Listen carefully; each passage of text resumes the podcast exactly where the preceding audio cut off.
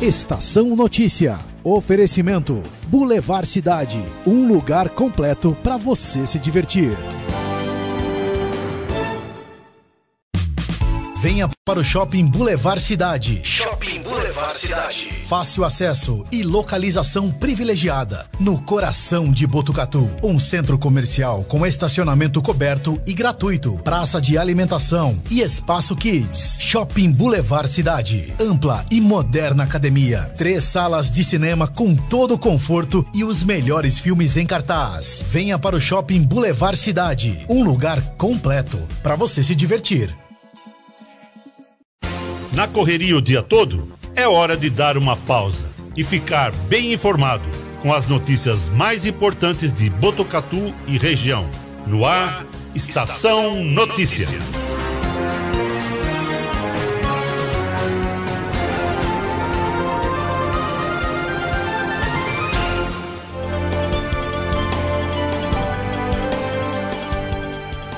4 e 21, no ar a edição número 9 do Estação Notícia, o jornal da sua tarde.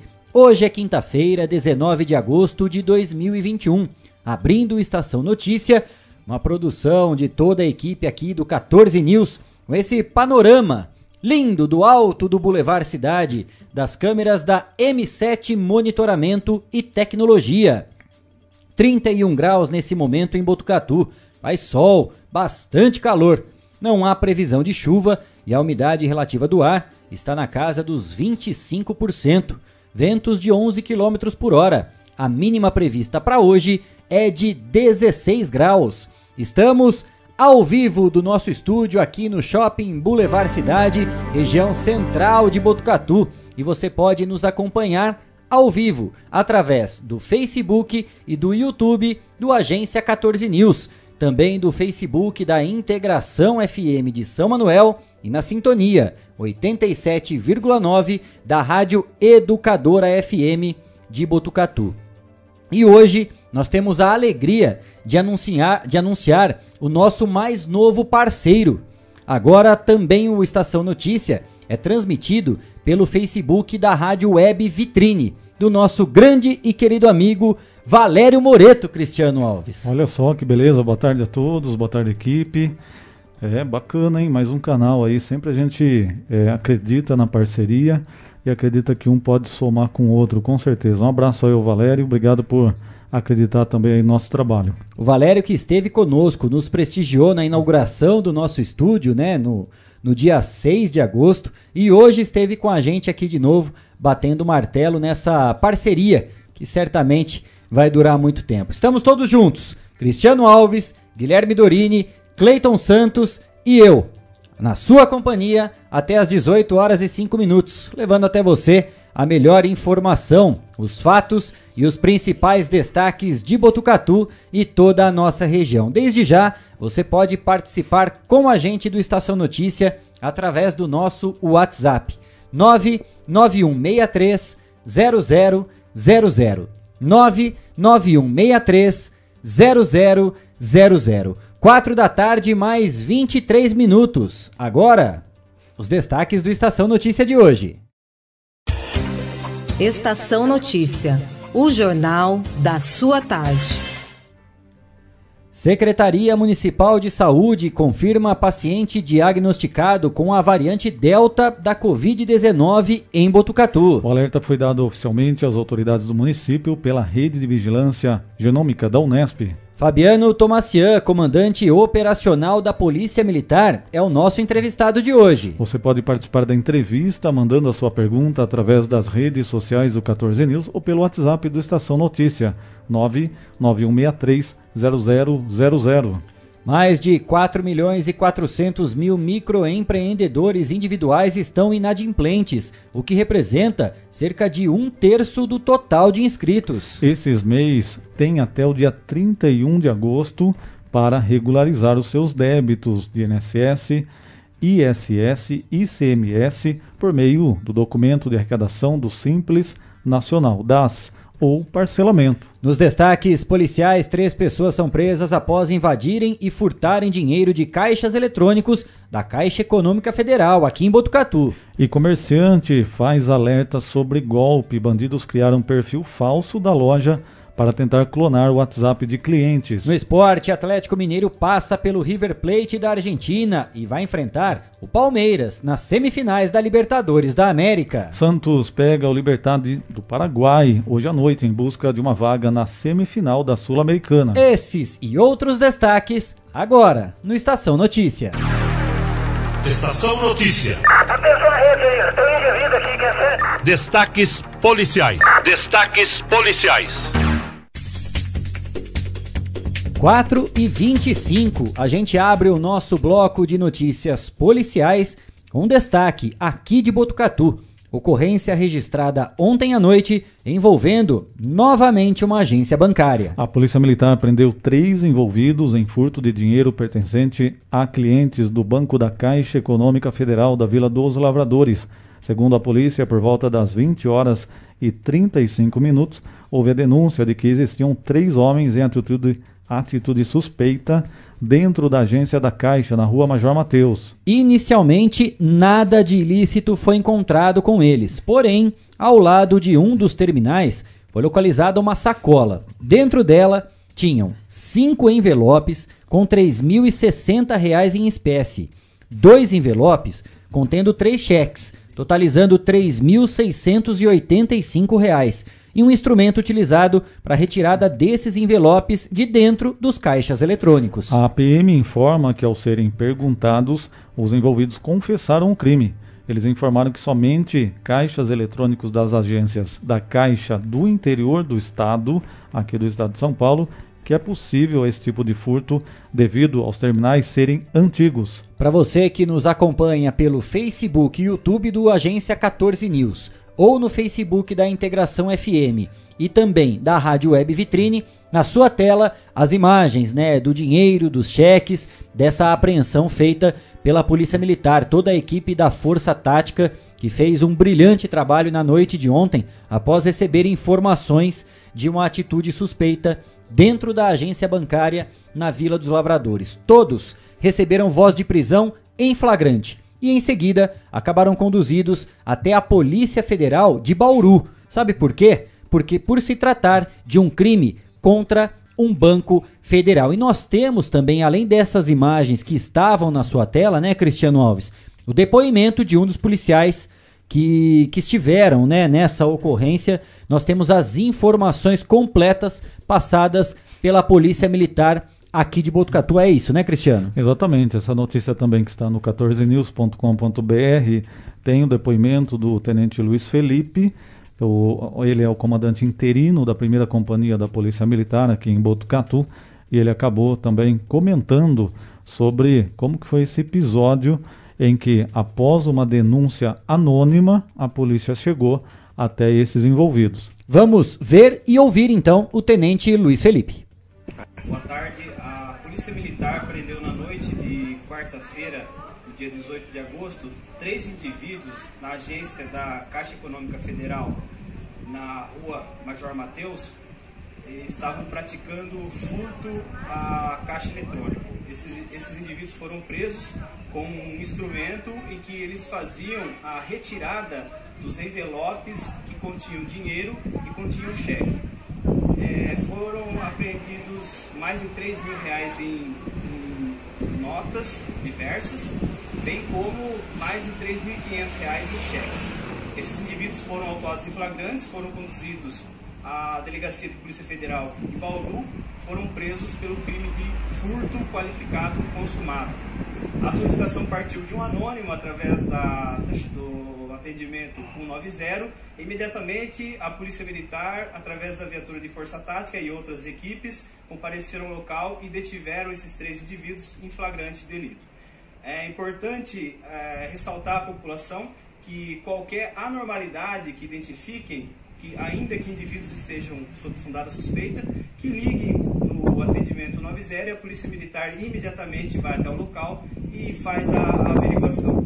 É, ocorrência foi conduzida pela equipe golpe apresentado no município de Bauru e esses indivíduos permaneceram detidos, o material foi apreendido e posteriormente será restituído à agência bancária. Tá aí, portanto, as informações completas a respeito dessa ocorrência e desde já o nosso muito obrigado ao Tenente Luiz Felipe, né, Cristiano Alves, que gentilmente atendeu ao pedido da nossa reportagem e encaminhou esse vídeo aqui para o Estação Notícia. Você pode conferir mais uma vez esse vídeo, as fotos dessa ocorrência e todas as informações no site do 14 News, 14news.com.br, todas as informações de Botucatu e região. 4 e meia. É, e atenção para essa notícia. É, é o tipo de ação que vem se tornando muito comum. Não só aqui em Botucatu, infelizmente. Uma comerciante aqui da nossa cidade está tendo dor de cabeça com golpe, Cristiano Alves. É uma loja de Botucatu tem sido alvo de golpe. Criaram um Instagram com o nome da empresa, propondo um sorteio às pessoas. Um link gerado por golpistas faz com que a pessoa tenha o WhatsApp clonado. A comerciante Anne Paula gravou um vídeo também aqui para o Estação Notícia para fazer um alerta sobre o assunto. Vamos conferir o vídeo gravado pela comerciante Ana, Anne Paula. Queria passar aqui para alertar as pessoas que fizeram um Instagram com o nome da nossa loja, Animodas, estão aplicando golpe pelo WhatsApp, tá? Eles é, dizem para as vítimas que elas vão ganhar um sorteio de 600 reais em compras e que para isso elas precisam reenviar o código para ativar essa promoção. Ou seja, pega o celular da pessoa, né? Reenvia um código que seria o código do WhatsApp. Dessa maneira, eles clonam o WhatsApp da pessoa e aplicam um golpe por aí, tá? Então é só uma alerta. Se você puder anunciar para mim, eu agradeço. 4 e 31 tá aí a informação e a mensagem que essa comerciante aqui de Botucatu deixou bem registrada nas redes sociais dela, Cristiano Alves. Enquanto a gente trabalha, sai de casa cedo, vai buscar o nosso tão suado pão de cada dia, tem vagabundo que fica o dia inteiro com tempo livre para fazer esse tipo de coisa, né? E agora utilizando o nome de pessoas de bem, nome de pessoas que também acordam cedo e buscam aqui na cidade o seu trabalho honesto, tem que enfrentar dor de cabeça por causa de um bando de vagabundo. Tá aí a mensagem que ela deixou nas redes sociais. Cuidado, perfil falso dessa loja aqui de Botucatu da Anne Paula. Esse perfil falso está encaminhando para possíveis clientes e fez até um sorteio online nesse perfil falso para poder atrair a atenção de pessoas que viram esse perfil e aí você faz um contato, pega aquela lista de transmissão, você acaba recebendo depois uma mensagem através do WhatsApp vai gerar um código, e aí sabe o que, vai acontecer? O vagabundo vai clonar o seu WhatsApp. E aí depois começa a pedir o Pix, transferência bancária, aí começa aquele rolão todo, né, Cristiano Alves? É o Instagram correto da loja, essa loja Modas que fica ali na Conde Serra Negra, é Modas Ani, é o Instagram correto. O Instagram falso que criaram com, aí tentaram se passar pela loja, é Modas Ani Ani. Então tentaram, criaram na verdade, né? E tentaram se passar por essa loja. E aí eles, pegando o seu contato, eles vão te mandar um link pelo WhatsApp. Não clique nesse link, nem dê conversa para esse povo. Senão depois você vai ter muito problema para depois recuperar o seu WhatsApp e também certamente muita gente vai pode transferir dinheiro para esses golpistas pensando que é você que está pedindo algum valor. Então tome muito cuidado. A, a vida do comerciante, aliás, de todos nós, né? Mas do comércio em si, né? É uma atividade, uma das atividades que mais sofreu durante essa pandemia, né? Portas fechadas por muito tempo. A vida do comerciante já não tá fácil, já não é tranquila. Ainda tem que lidar com um bando de vagabundo desse, que não tem o que fazer, tem tempo livre, né? Fica o dia inteiro pensando em como se aproveitar de pessoas de bem para poder pegar dinheiro fácil. Tá aí, mais uma nova modalidade de golpe aplicado aqui em Botucatu. E eu não tenho dúvida que em outras cidades da região, do estado de São Paulo, do Brasil, isso também não seja uma novidade. De qualquer forma, a gente agradece demais a Anne por ter encaminhado esse vídeo né, ao Estação Notícia, a, a pedido do Cristiano Alves, para que a gente pudesse transmitir a todos vocês como um sinal de alerta, Cristiano, para que se você, porventura, tenha recebido não só um WhatsApp da Anne, a gente não sabe se outra loja também pode ter sido alvo, né, desses desses bandidos, digamos assim, né, desse bando de vagabundo.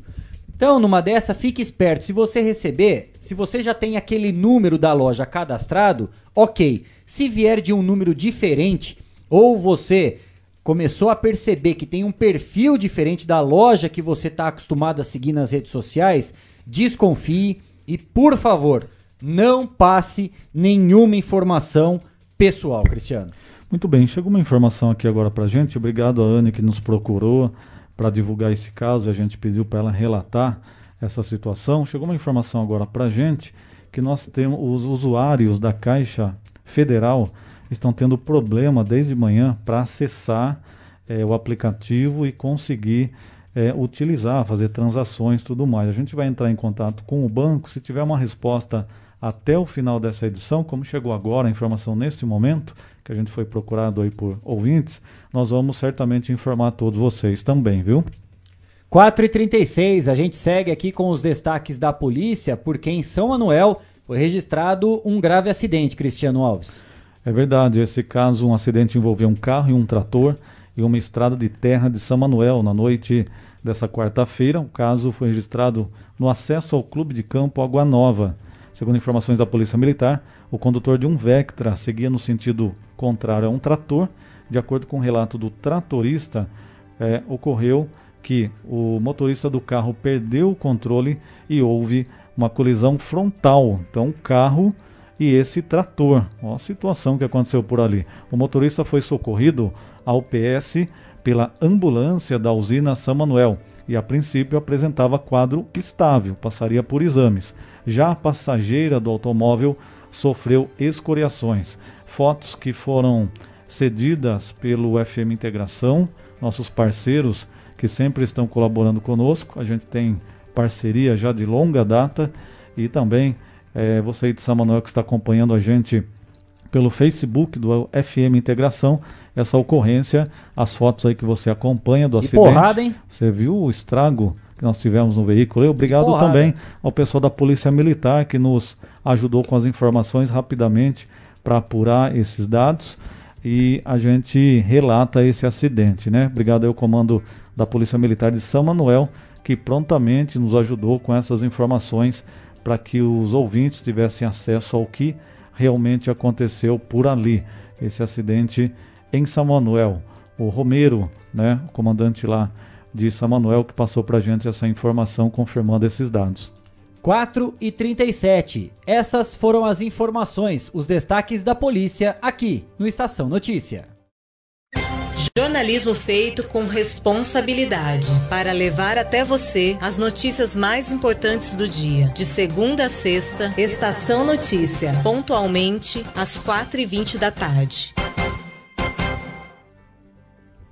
4 e 38, vamos de utilidade pública e prestação de serviço aqui no Estação Notícia. Ontem, Cristiano Alves, nós divulgamos casos de cachorros aparentemente perdidos aqui em Botucatu. E hoje chegou para nossa equipe através do site de notícias 14 News mais uma demanda em relação a esse tema. A Ana Luísa faz um apelo porque o cachorrinho dela sumiu já faz dois dias. Ela fica ali na empresa Grupo Concreto.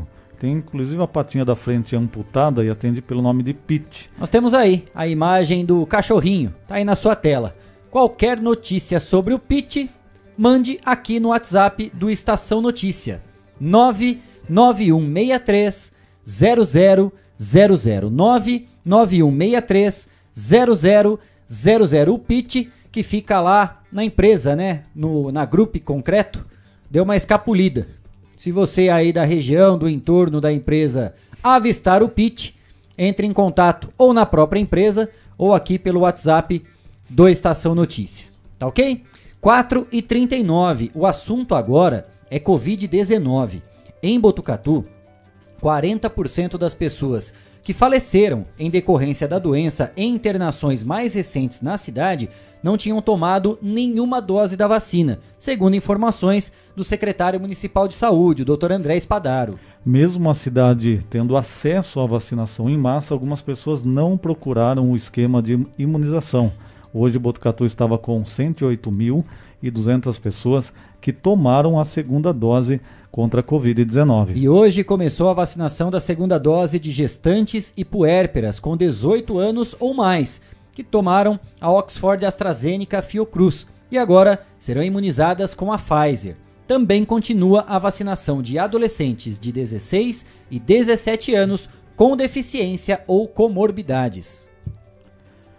Muito bem, a gente tem até imagens, né, Kleber, do, das adolescentes que foram, inclusive, imunizadas, fizeram questão aí de, de mandar para a gente. Obrigado ao pessoal aí da, também da Secretaria de Comunicação da Prefeitura que nos ajudou com essas imagens.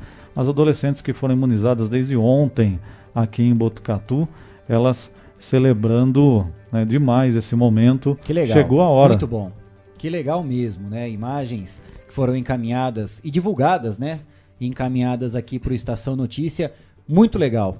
Pessoal procurando lá o Espaço Saúde para receber a dose da vacina aqui em Botucatu. E atenção, a Secretaria de Saúde de Botucatu convoca adolescentes com 12 anos ou mais com comorbidades, deficiência, gestantes e puérperas para vacina contra a Covid-19. Podem receber a vacina agora os adolescentes nas seguintes condições: com comorbidades, com deficiência permanente, gestantes e puérperas. A partir de amanhã, os pertencentes a este grupo devem procurar o Espaço Saúde, localizado na Avenida Santana, número 323. É aquele prédio bem ao lado do SAMU, na avenida. O horário de atendimento é das 8 da manhã até as 5 da tarde. A vacinação de menores de 18 anos ocorre no estado de São Paulo com a utilização da vacina Pfizer, de modo que a imunização desse grupo está condicionada à autorização pelos pais ou responsáveis legais. Lembrando que pessoas nesta faixa etária devem estar acompanhadas de um adulto responsável,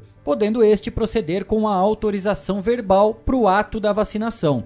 Caso não haja a presença de um adulto responsável, a vacinação pode ocorrer diante da apresentação de termo de assentimento, devidamente preenchido e assinado pelos pais ou responsáveis. Os pacientes que possuem algum tipo de comorbidade devem, no ato da vacinação, apresentar uma declaração médica com CID, Classificação Internacional de Doenças, assinatura e carimbo médico com o número do CRM Conselho Regional de Medicina. Todas as pessoas pertencentes a esses grupos devem comparecer ao Espaço Saúde, portando também o CPF e um documento de identificação com foto. Pode ser o RG, a CNH ou o passaporte. Agora 4 e 43. Notícia que causa um alerta aqui para todos nós.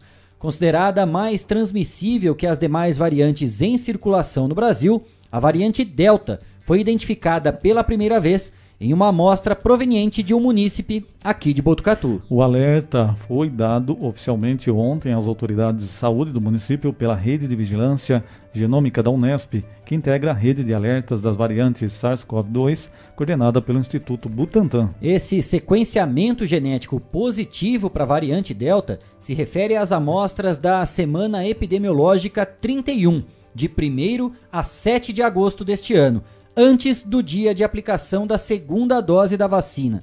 Campanha que completou o ciclo de imunização da população adulta em Botucatu em 8 de agosto.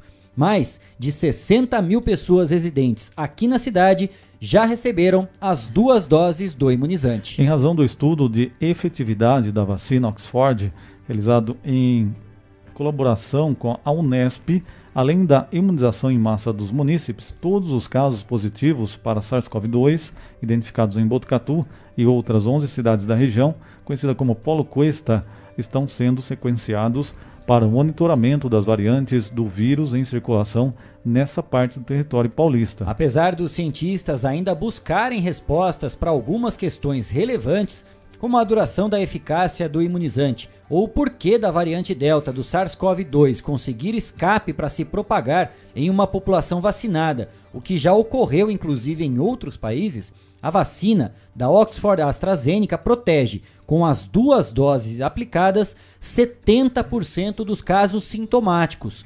Com uma só dose, a proteção cai para 30%. O sequenciamento genético dos casos positivos da região está sendo realizado pelo Laboratório de Biologia Molecular do HC de Botucatu, sob a coordenação da professora Rejane Grotto, e pelo Laboratório Central Multiusuário, coordenado pelo professor Jaime de Souza Neto. 4 e 45, atenção mês. Você que é microempreendedor individual tem notícia importante. De acordo com a Receita Federal, mais de 4 milhões e 400 mil microempreendedores individuais estão inadimplentes, o que representa cerca de um terço do total de inscritos. Esses MEIs têm até o dia 31 de agosto para realizar os seus, seu, regularizar os seus débitos de INSS, ISS, ICMS por meio do documento de arrecadação simples nacional das ou parcelamento. A partir de setembro agora de 2021, a Receita Federal vai encaminhar os débitos não regularizados para inscrição em dívida ativa. Caso não faça a regularização, o MEI pode ser cobrado judicialmente, perder os benefícios previdenciários, ter o CNPJ cancelado, ter dificuldades na obtenção de empréstimos e até mesmo ser excluído do Simples Nacional e CIMEI. 4 e 46. Governo de São Paulo lança Bolsa Trabalho, com benefícios a 120 mil pessoas. O governador João Dória anunciou o lançamento do programa Bolsa Trabalho com 30 mil vagas para a população desempregada, com prioridade para mulheres. A iniciativa do governo de São Paulo, desenvolvida pelas secretarias de Desenvolvimento Econômico e de Governo, em parceria com municípios cadastrados no programa, tem o objetivo de promover a retomada de emprego e renda e vai impactar direta e indiretamente cerca de 120 mil pessoas apenas neste ano de 2021. Com investimento de 80 milhões do governo de São Paulo, o programa Bolsa Trabalho vai oferecer bolsas no valor de 535 reais por mês aos cidadãos que realizarem atividades de trabalho em órgãos públicos, municipais e estaduais. A carga horária será de 4 horas por dia, 5 dias por semana,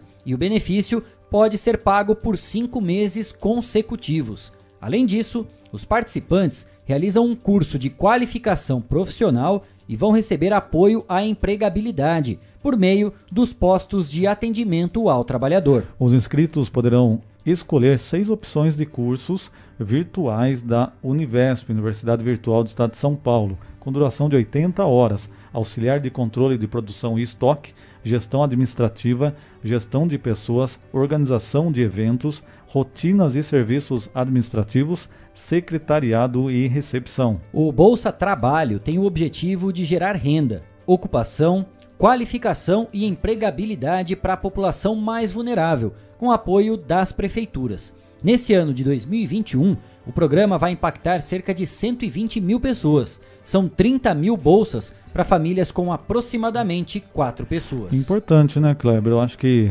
seja governo estadual, federal, municipal, quando tem uma iniciativa dessa, ainda mais no momento atual que nós estamos vivendo, a gente tem que divulgar aqui, olha, bolsa pro pessoal, o pessoal vai trabalhar, é um valor, você pode dizer irrisório, mas que para muita gente faz diferença. Para quem está passando necessidade, né? sem emprego, é. 550 reais faz muita diferença. Vai trabalhar quatro horas e fazer um curso ainda.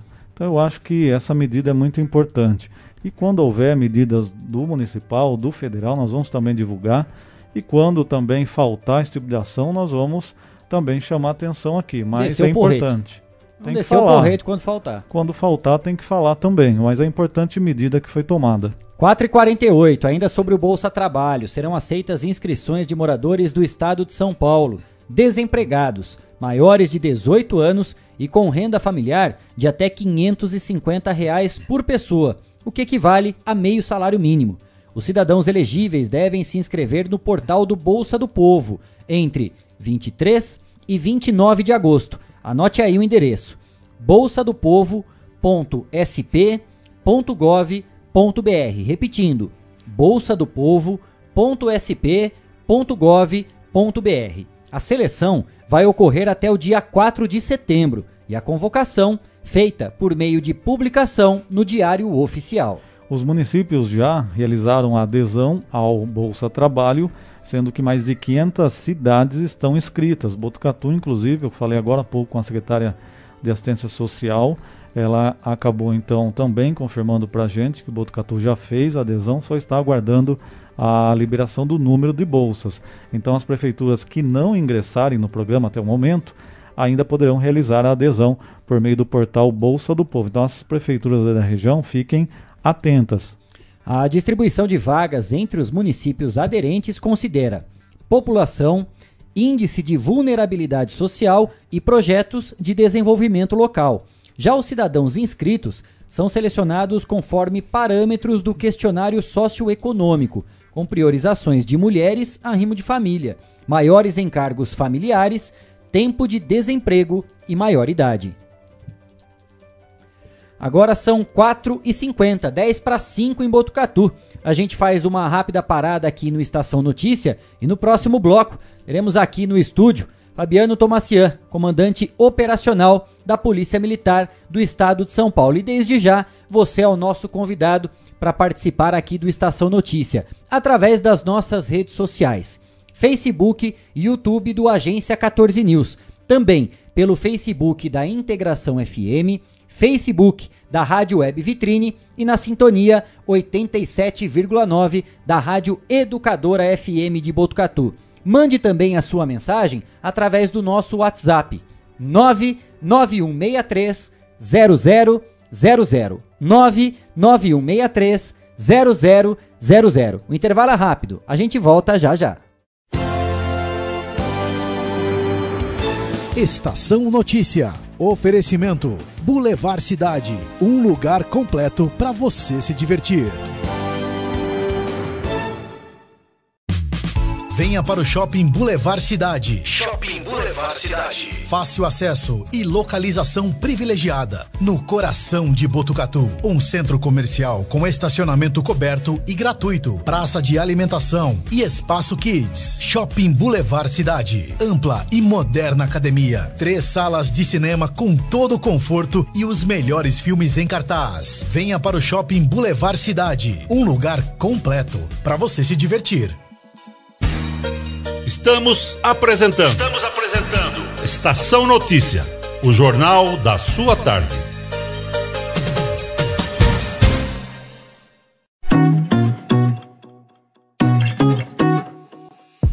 Só nas telas da usina multimídia você leva a sua marca para mais de 40 mil pessoas por dia. Isso mesmo, são mais de 25 TVs espalhadas em diferentes pontos de Botucatu e São Manuel. Pontos com um grande fluxo de pessoas, onde a sua propaganda é vista longe da correria e do estresse. E claro, com a atenção máxima que ela merece.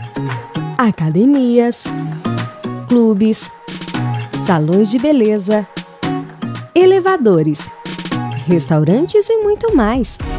Usina Multimídia, a maior rede de TVs indoor do Centro-Oeste Paulista. Anuncie!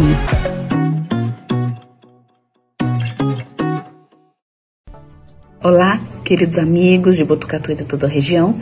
Eu sou Patrícia Dias, empresária da WF Estruturas e Sistemas e diretora eleita para a próxima gestão do CIESP da Regional Botucatu. Estou gravando esse vídeo para felicitar toda a equipe do 14 News por esse grande desafio e desejar que o Estação Notícias seja um grande canal de comunicação, levando um jornalismo sério e de credibilidade. Parabéns, queridos amigos Kleber, Guilherme, Cristiano, Cleito, e que o Estação Notícias seja um sucesso total. Grande abraço a todos vocês. Olá pessoal, eu sou Osmar do Nascimento, tudo bem? Eu estou aqui para cumprimentar toda essa equipe que faz o Estação Notícia, um novo conceito de levar notícia para toda a comunidade de Botucatu e toda a nossa imensa região. Desejar sucesso para vocês e convidar para quem está aí ainda não assistiu, assista Estação Notícia. Um abraço a toda a equipe, sucesso para vocês. Estação Notícia, o jornal da sua tarde. A cada dia, um novo desafio. Nesse momento de incertezas, mais do que nunca é preciso transformar ideias em oportunidades. Juntos, vamos criar a melhor estratégia para sua empresa. A Smart Comunicação é uma agência especializada em jornalismo, marketing e publicidade e propaganda. Atuamos com comunicação corporativa e planejamento estratégico Conte com nossa equipe para gerenciar e produzir o conteúdo ideal das redes sociais. Também trabalhamos com vídeos institucionais e comerciais para deixar a sua marca em evidência. Venha para a Smart Comunicação.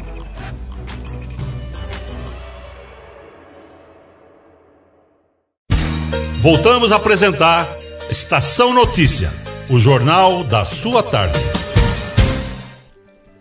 4 e 55 Estação Notícia de volta ao vivo pelas redes sociais, Facebook e YouTube do Agência 14 News, também pelo Facebook da Integração FM de São Manuel, pelo Facebook da Rádio Web Vitrine e na sintonia 87,9 da Rádio Educadora FM de Botucatu. Já está aqui com a gente no estúdio, localizado no Shopping Boulevard Cidade, região central de Botucatu, o Fabiano Tomacian, que é o comandante operacional da Polícia Militar no estado de São Paulo e gentilmente aceitou o nosso convite e está aqui para bater um papo. Vai trazer assuntos bastante interessantes, curiosos e, claro, falar sobre operações, as ações da polícia aqui em Botucatu. Tomacian, obrigado por ter aceito o nosso convite através do pedido do Cristiano Alves. Bem-vindo ao Estação Notícia, tudo bem? Como vai? Boa tarde, é um prazer, né? Eu que agradeço o convite, né? É um prazer estar aqui com os senhores.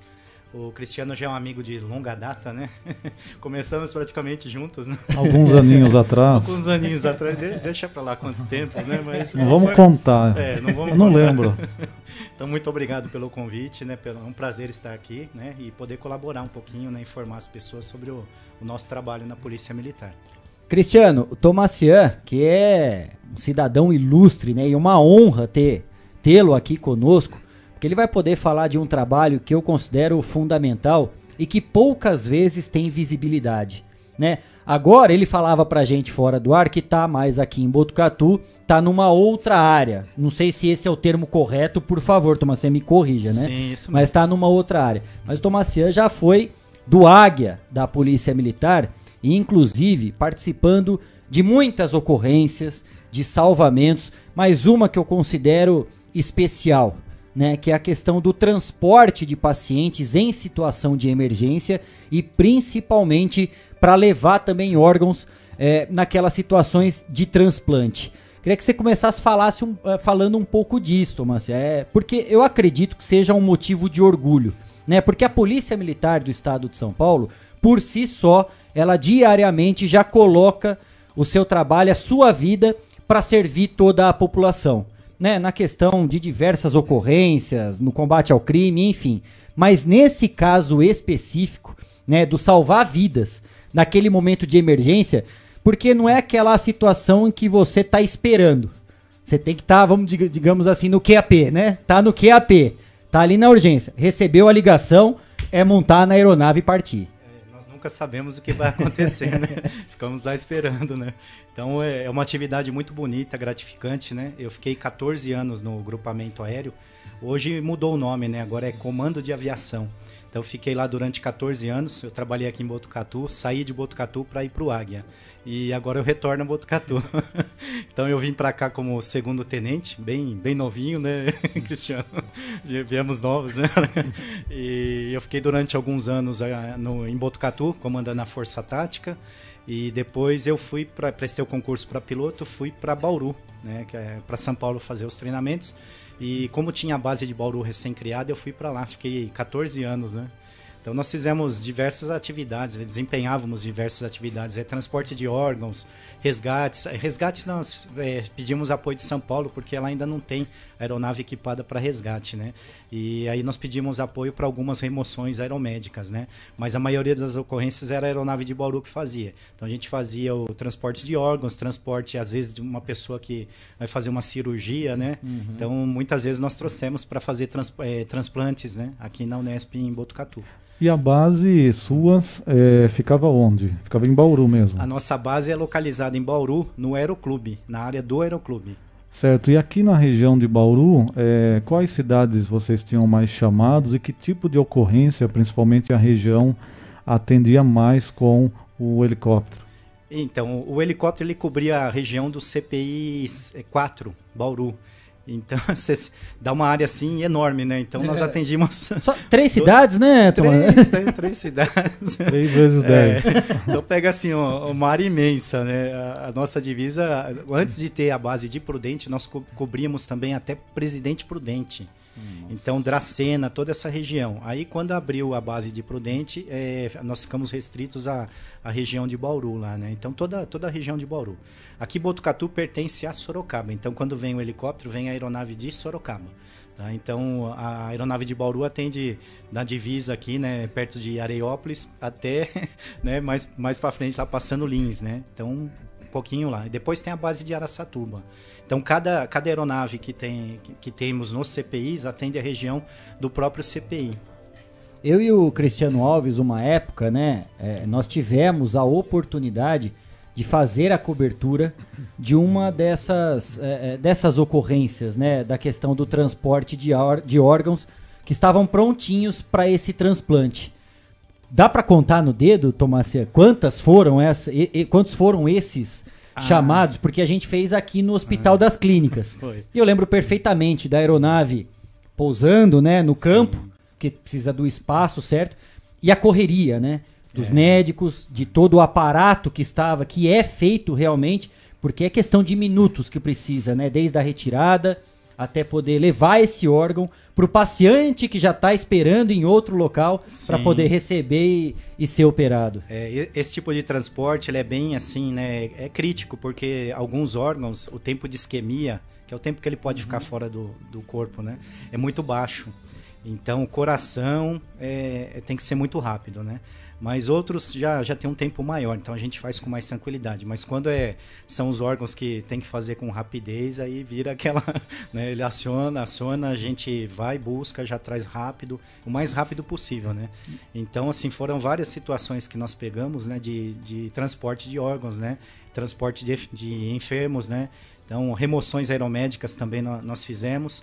E então, assim, é uma, é uma correria, né? Constante. Mas o, o grosso mesmo do nosso atendimento na, no interior é, são as ocorrências policiais, né? O apoio ao policiamento. Então, é a, é a ocorrência criminal. É claro que, que vocês estão preparados para essa situação, né? Assim, correndo contra o tempo.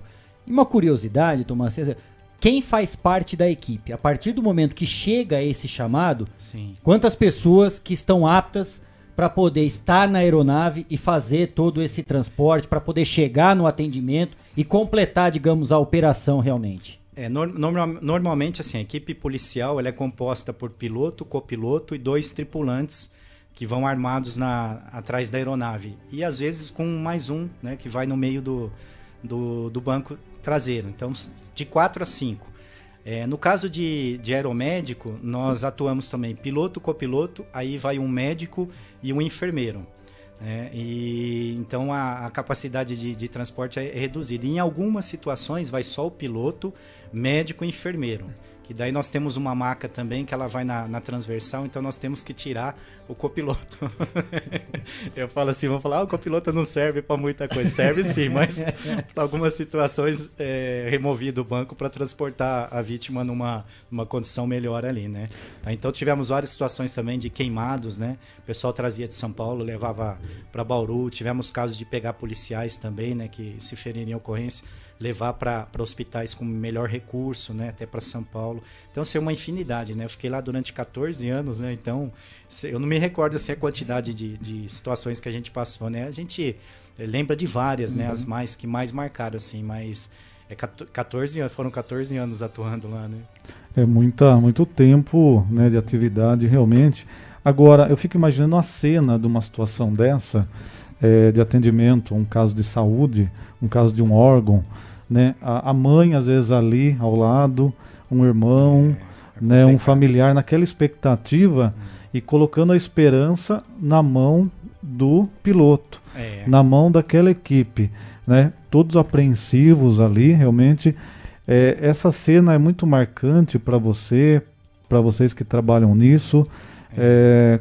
é. e se alguma situação acabou marcando demais, eu acho que deve ter inúmeras que é, acabam tem. marcando, mas falar um pouquinho, né? Como que é? Você se lembra dessas cenas, o pessoal na expectativa, vai dar tempo perguntando, é. pedindo para para você salvar é, o filho né, da pessoa que está ali? Como que é toda essa situação? E principalmente a questão de gratidão, depois é. que, que tudo ocorre da melhor é. forma possível também, o agradecimento final, né? É, tem é, a situação assim, a gente é treinado para isso, né? Mas tem situações que marcam a gente mesmo, a gente também é ser humano, né? tem gente que acha que não, mas a gente também é ser humano, né? Então nós temos sentimentos também, é que a gente se controla, né? Fala, não é que, que nós somos treinados para isso. Então, uma situação dessa, a gente consegue um autocontrole um pouquinho melhor, mas a gente sente também. E assim, em São Paulo, eu fiquei um tempo lá em treinamento, atuei no resgate lá. O que marcava era ocorrência com as ocorrências com crianças, né? Então eu, eu peguei vários, várias ocorrências de afogamentos, né?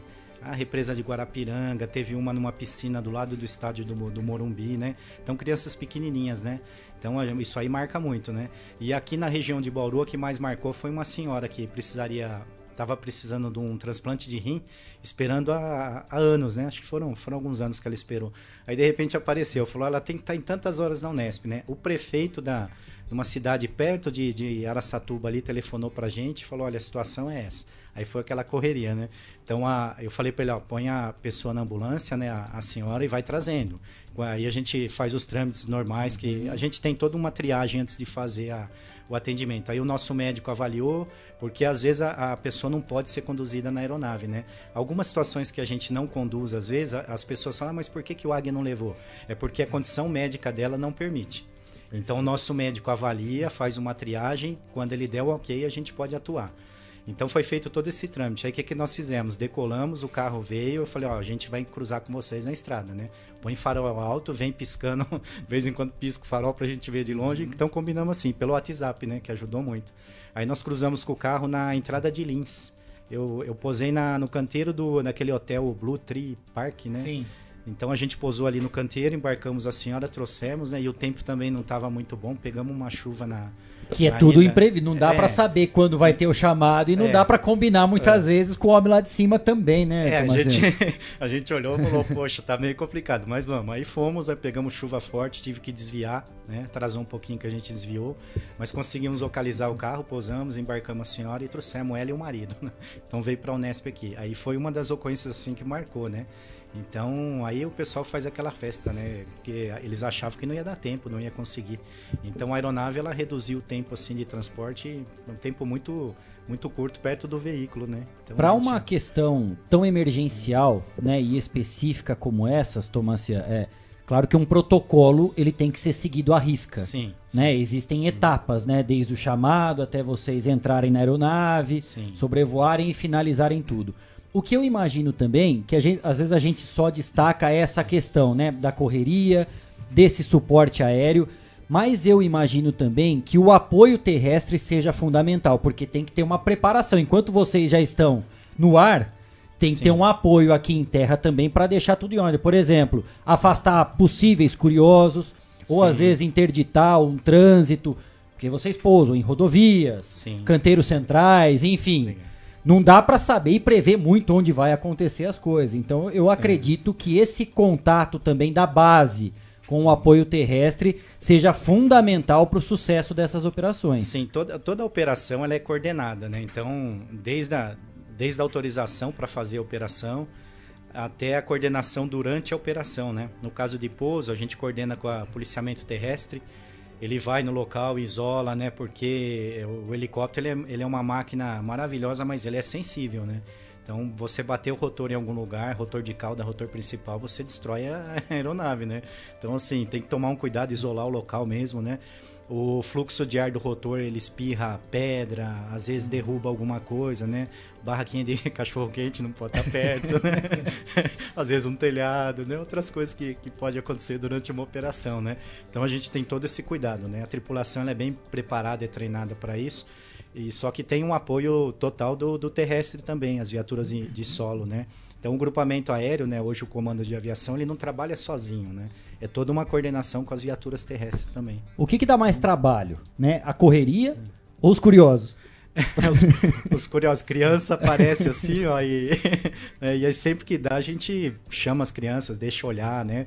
Então esse, esse trabalho a gente faz, mas criança aparece você pousa, não tem nada. Daqui a pouco olha assim, tem bicicleta chegando, criança correndo, né? Principalmente, mas é, é, uma, é uma atividade assim que ela atrai muita curiosidade, né? É bonito, né? Aviação é um negócio uhum. bonito. Então atrai. Onde a gente pousa, ferve de gente, né? A gente brinca assim, a criança brota do, do asfalto, né? Então lota, né? E sempre que dá, a gente mostra, explica, né? Põe dentro da aeronave, até para incentivar a carreira, né? Que um dia a gente vai ser substituído, né?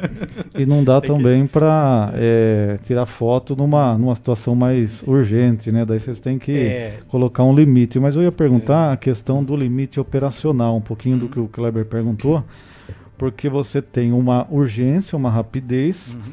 mas também a, a, aquela rapidez que o caso pede. Sim. Mas ao mesmo tempo é, tem um limite, mas às vezes também o policial naquela expectativa de ajudar também vai nessa rapidez, mas tem um Sim. limite. Então eu perguntaria se você já teve um risco extremo, se já teve alguma situação de. O Kleber falou da questão do apoio né, das viaturas que estão terrestres, as viaturas terrestres, e se você já teve problema com tiro, a atingir a aeronave, é uma situação dessa, Às vezes um pipa, risco né, extremo, né? Ou pipa, bateu em algum né? lugar, Linha, pipa. linha pipa. É, nós... se, se já teve um risco assim extremo e como que é o limite entre a urgência e o limite operacional? É uma pergunta interessante, né? Essa, essa é bem importante, porque assim, toda atividade nossa com aeronave, a gente prioriza a segurança da, da tripulação e da aeronave, né? E de todas as pessoas que, tão, que estão em volta. A gente tem que lembrar que nós estamos voando, qualquer problema, onde a gente vai pousar, né? Você pode cair no, em cima de uma casa, em cima. Então, é assim, o, o que, que a gente prioriza? A segurança em primeiro lugar, né? Então, riscos a gente tem, uma atividade bonita, muito bonita, mas extremamente perigosa, né? Então, o que, que, é, o que, que é um risco para aviação? As condições meteorológicas, né? São perigosas aí, a gente tem sempre que estar tá monitorando, né? Então, se a gente vê que uma o tempo está muito ruim, que a gente vai entrar em condição crítica, a gente aborta a missão. Ah, mas tem que levar a pessoa, né? A gente entende tudo, mas é melhor não levar do que arriscar e perder uma aeronave, a tripulação e às vezes a pessoa também. Então a prioridade é sempre a segurança no voo. Se a missão tiver que ser concluída e a gente achar que dá para fazer, nós fazemos. Se achar que não vai dar, a gente não faz. Então tem hora que até você fica assim, e agora? Faço, não faço? Dá para ir? Mas se a gente perceber que vai colocar em risco a missão, nós não fazemos, né? Então a prioridade ali é, é a segurança. E as coisas é que nem linha de pipa, né? Atrapalha, atrapalha muito. Linha chilena com Ceron, né? Então eu, eu perdi um esqui de uma aeronave em São Paulo indo para a represa de Guarapiranga. Uma linha de cerol raspou, né? Cortou o, o alumínio, o esqui é de alumínio, a parte de, de baixo. A gente não imagina o perigo que isso traz, né, é, Tomás? É, não, é um risco assim extremo, né? Então eu perdi essa. O esqui teve que ser trocado, né? Na época eu lembro 11, 11 mil reais custava a lâmina do, do esqui, mas o seguro da aeronave paga, né? Eu não tive que pagar, né? então trocou. É, aqui, aqui em Bauru nós tivemos que trocar os links, né? São umas peças que tem no rotor de cauda, é uma pecinha lá de comando. Então enrolou linha de pipa também, linha chilena, estragou o componente. Pá, já tivemos que trocar pá. O, o que mais estraga é a, a, pá mesmo, quando enrola a linha de pipa, ela risca. A pá é de fibra de vidro, né? Tá? É com, com espuma rígida e fibra de vidro, né? O pessoal acha que é de aço, que é tudo. Não é, é um componente bem frágil, né? Mas é. acaba estragando. Então a gente perde muito componente, às vezes, com linha de cerol, né? Urubu, né? Já tivemos acidentes com atropelar urubu, coruja. Então às vezes acontece. E aí tem que trocar o. Onde quebra, né? Tem que trocar o componente. E na aviação é tudo caro, né? Então, extremamente caro. Imagina. E é tudo em dólar, né? Então, assim, nós, nós temos alguns incidentes, tivemos acidentes muito pouco, né? A história da, da aviação da Polícia Militar aqui em São Paulo, ela é muito segura, mas já tivemos alguns acidentes, né? Tá? É, é, não assim, chegou, chegamos a perder vidas ali, né? Com queda de aeronave, mas de perder aeronave nós já tivemos. Então, tem o Águia 4 que foi perdido em 1999, 8 ou 9, não me recordo. Então ele bateu numa linha de transmissão. Foi o acidente mais grave que nós tivemos em, em São Paulo. Os outros são, são situações mais simples, né? Mas às vezes acontece sim, né? Pegar rotor de, de cauda em algum obstáculo, né? Já, já chegamos a, a perder rotor de cauda, né? Quebrar. É, pá, pá do rotor principal às vezes pega num galho de árvore, né? Numa fiação que não dá para enxergar. Mas é muito pouco, né? Os índices de, de incidentes ou acidentes que nós tivemos são, são mínimos, né? Então a nossa aviação da Polícia de São Paulo ela é considerada muito segura. Agora são 5 e 14 a gente está conversando com o Fabiano Tomassian, que é comandante operacional da Polícia Militar, falando sobre essas curiosidades, né? Num, num determinado momento da vida dele como policial militar, atendendo no Águia, e a gente vai também para outras informações. A gente vai fazer o intervalo comercial rapidinho e na volta a gente vai continuar conversando aqui com Fabiano Tomassian, passando outras curiosidades, outras ações e as operações da Polícia Militar aqui em Botucatu. O intervalo é rápido, daqui a pouco a gente está de volta. Estamos apresentando. Estamos apresentando. Estação Notícia, o jornal da sua tarde.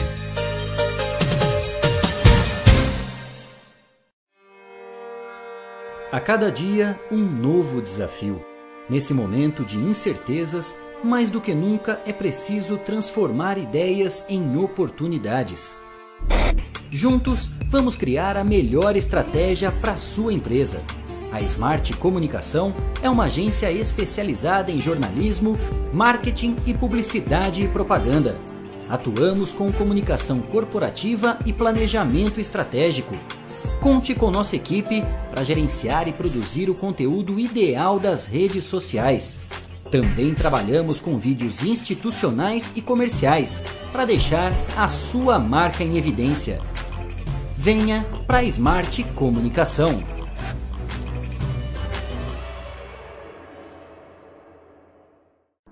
Alô pessoal de Botucatu e região, aqui é o Isaías Colino.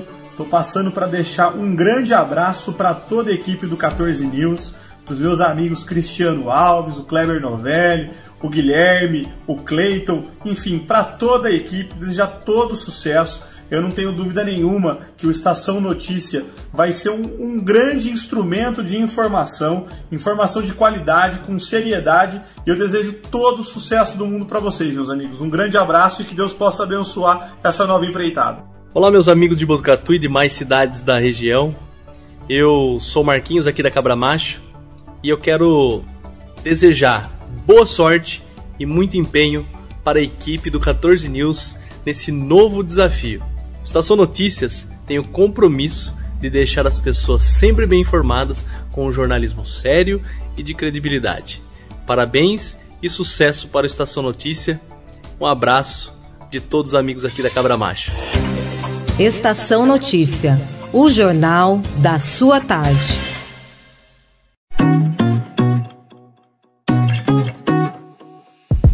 Nas telas da usina multimídia você leva a sua marca para mais de 40 mil pessoas por dia. Isso mesmo, são mais de 25 TVs espalhadas em diferentes pontos de Botucatu e São Manuel. Pontos com um grande fluxo de pessoas onde a sua propaganda é vista, longe da correria e do estresse. E claro, com a atenção máxima que ela merece. Academias, clubes, salões de beleza elevadores, restaurantes e muito mais. Usina Multimídia, a maior rede de TVs indoor do Centro-Oeste Paulista. Anuncie!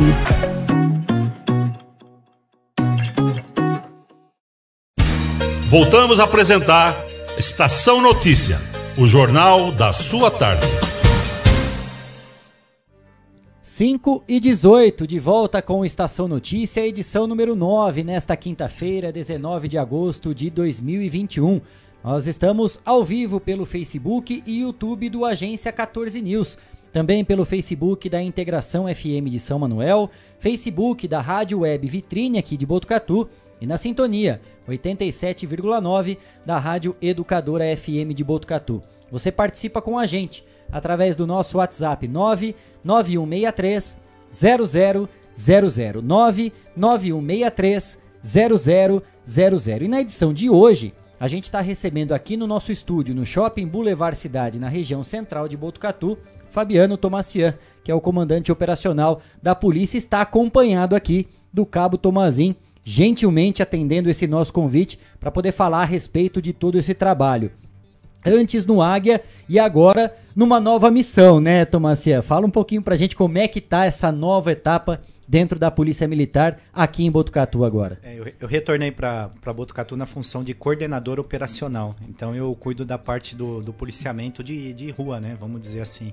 Do atendimento de ocorrência, das operações. São apenas 13 cidades, né? então, Também tá tranquilo, é, né? É, o, que, o cabelo que não caiu ainda tá ficando branquinho, né? Mas são 13 cidades que a gente é, administra, né? Então tem o, o, nosso comandante, é o Coronel Semensati, subcomandante hoje é o, o Major Cagliari. Um né? abraço então, para eles, viu? É, é vou, vou, mandar assim, são pessoas espetaculares aí. Então eu estou muito contente trabalhando aqui, né? No, no batalhão com eles. Eu recebi o convite do Coronel Alexander nós trabalhamos aqui em Botucatu mais novos também e hoje ele é o comandante do CPI 7 Sorocaba, que é, cuida da região, toda a nossa região também, né? E é muito maior, né? Eu cuido de 13 cidades, ele é responsável por mais de, de 60, né? Então, é, ele é o comandante do, do CPI 7. Ele comanda vários batalhões, né? vários, vários, regionais. Ele comanda vários batalhões. Aí o Coronel Semensati comanda o batalhão aqui de Botucatu, 12º Batalhão.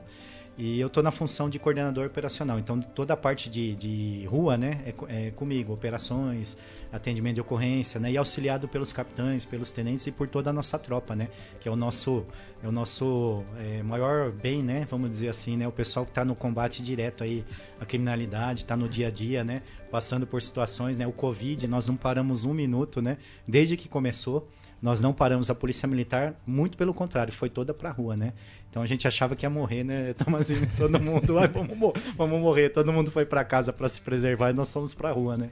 Então teve várias situações que a gente praticamente rodava, só tinha gente na cidade, né? Não tinha ninguém, né? Então foi a polícia militar não parou, né? Então um trabalho bem bem assim é gratificante, né? Mas é, é árduo, né? Então uma missão assim pesada para a gente também, né? Todo mundo foi se proteger, nós fomos para as ruas, né? E não paramos um minuto, né? Então até hoje, né? graças a Deus, é, não, nós perdemos policiais, né? Alguns faleceram, né? Mas foi um, um número muito baixo, né? Não foi, é, não foi o que a gente esperava. Quando começou a pandemia, a gente achou que ia ser a, uma coisa muito mais grave, né? Foi grave, mas a gente esperava pior, né? Inclusive dentro da polícia militar. Mas graças a Deus está controlado, né? Depois da vacinação, os índices nossos também reduziram em, em torno de 83% a contaminação dos policiais militares no estado de São Paulo. Ele falou aqui, Kleber, da questão da pandemia, que foi algo que os policiais ficaram na linha de frente, né? Mas é importante a gente dizer também daquele ataque que houve, né? Aquela quadrilha que atacou Sim. Botucatu, que a polícia militar foi que estava ali na linha de frente também trocando tiro com os bandidos.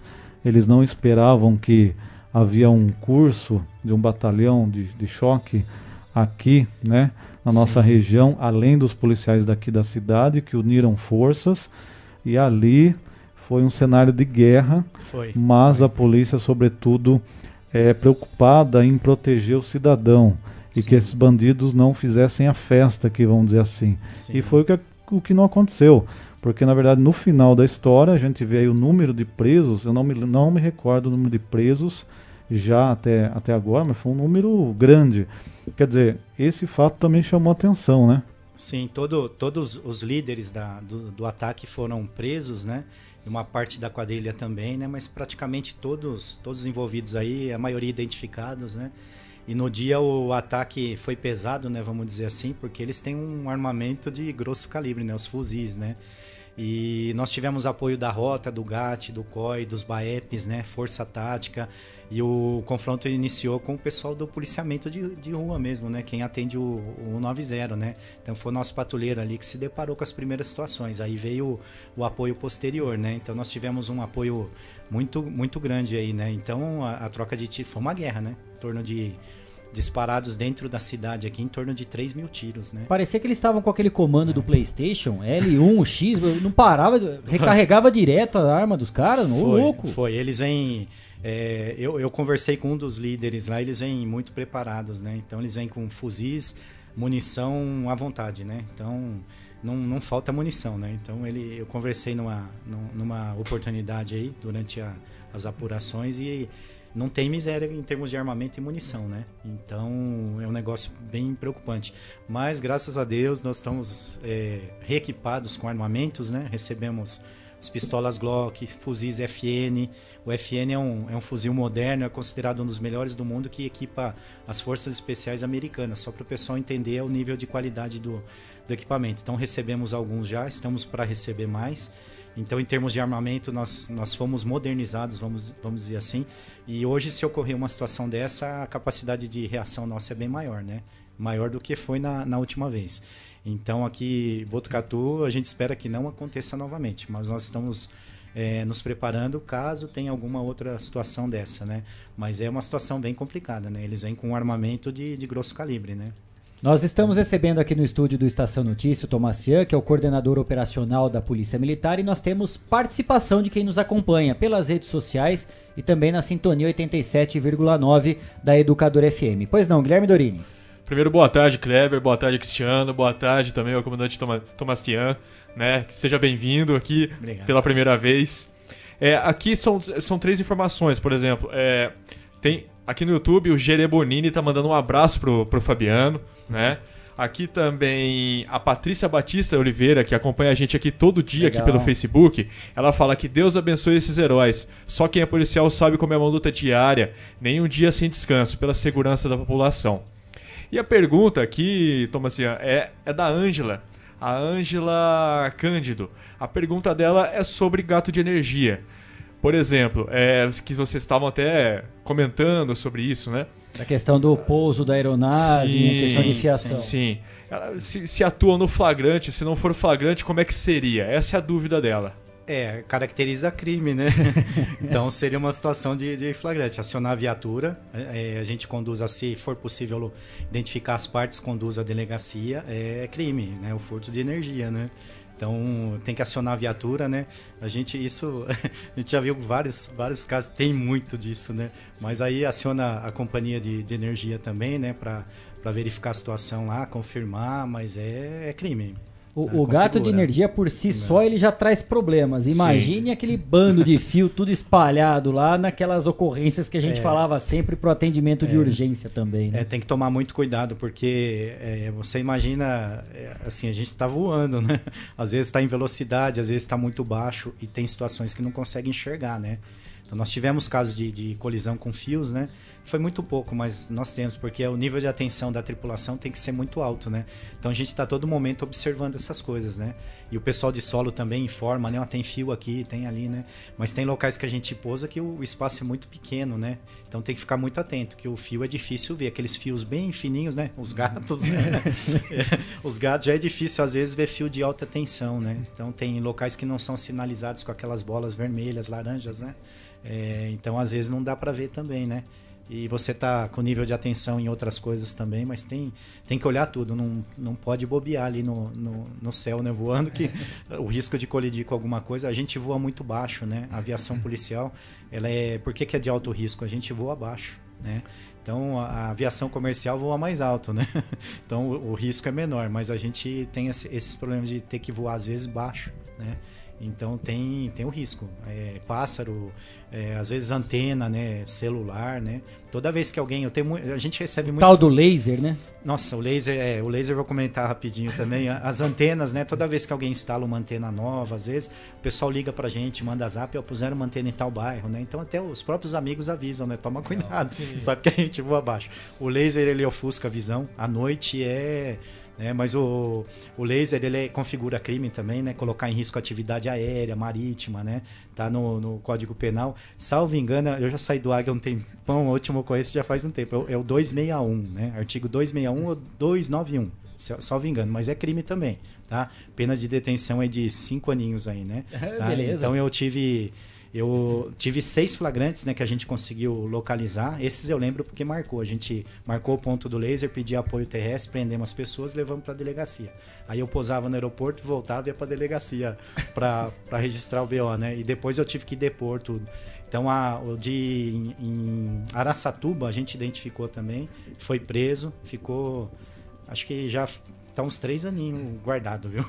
Olha tá? só. Então ele já tinha passagem também por tráfico, era, era um. Já Ah, cliente, não, é gente um- boa. É cliente. Tranquilo a gente já. chama de cliente. Aí ele ficou preso, já tá uns três anos. Eu não sei se já saiu, mas já fazia três anos que já estava. Se não caiu no tráfico, caiu pelo laser. Caiu Olha que pelo legal, laser, né? quer colocar em, em risco. Por que, que coloca em risco? Porque, principalmente à noite, quando o laser afeta, bate na visão da gente, ela ofusca. E nós temos parâmetros na aeronave que eu tenho que monitorar 100% do tempo de voo. Eu não posso marcar bobeira ali. Então você eh, monitora a potência, né? Você monitora outros parâmetros que, se, se extrapolar os limites, você pode causar um problema na aeronave, queimar a turbina, né? Então é temperatura, tem que monitorar o tempo todo. E se você aplica potência para subir com a aeronave, né, ou ganhar velocidade, você tem que monitorar. Se passar dos parâmetros de limites da aeronave, você, você vai ter problema. Você pode queimar o- a turbina, né? Dá problema em alguns componentes. Então você não pode extrapolar os limites dela. É O tempo todo monitorando os instrumentos. Aí a pessoa joga um laser no seu rosto, você não consegue enxergar o- os instrumentos, você você pode correr um, um risco sério aí. É verdade, por isso que é importante né, esse apoio terrestre É. para essas ocorrências. Eu gostaria de perguntar também, Tomacian, a questão da sua atividade hoje em Botucatu. A gente, ao que parece, pelo menos que a gente acompanha em estatística, é a questão de assalto, a questão né, de roubo de veículo. Essa situação parece que está controlada na cidade. Não há um aumento de casos hoje ou casos tão recorrentes. É, furtos a gente tem, mas parece que não há um aumento tão grande. Houve um aumento, mas parece-me que é nada que você fala, nossa, está fora de controle. Sim. Mas parece que a polícia está também preocupada com isso. Mas uma questão que sempre a população reclama são as motos em alta velocidade, motos com escapamento aberto. Eu não sei o que o cara acha bonito fazer barulho com a moto, acelerar, ninguém consegue ficar perto daquela moto. Sim. E o cara andar, por exemplo, na João Passo a 60, 70 por hora, colocando ele em risco e também quem vai atravessar. Uma senhorinha não vai conseguir ver a moto a três quarteirões, ela vai atravessar e vai ser atropelada. Então gostaria de saber que tipo de trabalho que a polícia está fazendo. Tem a parte de conscientização, mas também fiscalização que deve ocorrer. Que tem gente que não adianta, tem gente que funciona com conscientização e tem gente que funciona só com aplicação de multa. Que trabalho que vocês estão fazendo e que de maneira isso está sendo realizado aqui em Botucatu? Sim, em relação ao- aos crimes, né, a área criminal, então eu, eu falo para todo mundo assim, ó, a região nossa, é, é- ela é muito, os índices muito, muito, são muito baixos, né? Então eu falo, nossa, é um paraíso trabalhar aqui. Tem trabalho? Tem, mas assim, os índices são baixos, é, a criminalidade é controlada. Uma coisa que eu gosto muito dessa região aqui, toda vez que acontece, né, há um crime mais grave ou um crime que choca o pessoal, um roubo, né, um- uma coisa mais grave, a resposta é imediata, tanto da polícia militar como da polícia civil.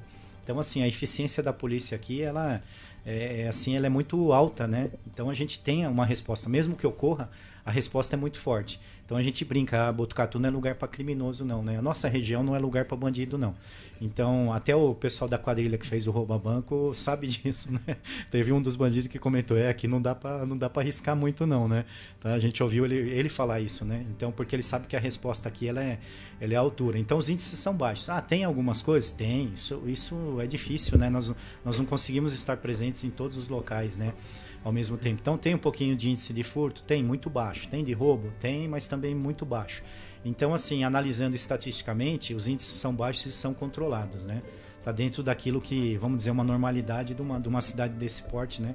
Tá? Então, são baixos, né? E eu já trabalhei em outros locais também que a gente olha e fala, meu Deus do céu, né? Centro de São Paulo, vou dar um exemplo, né?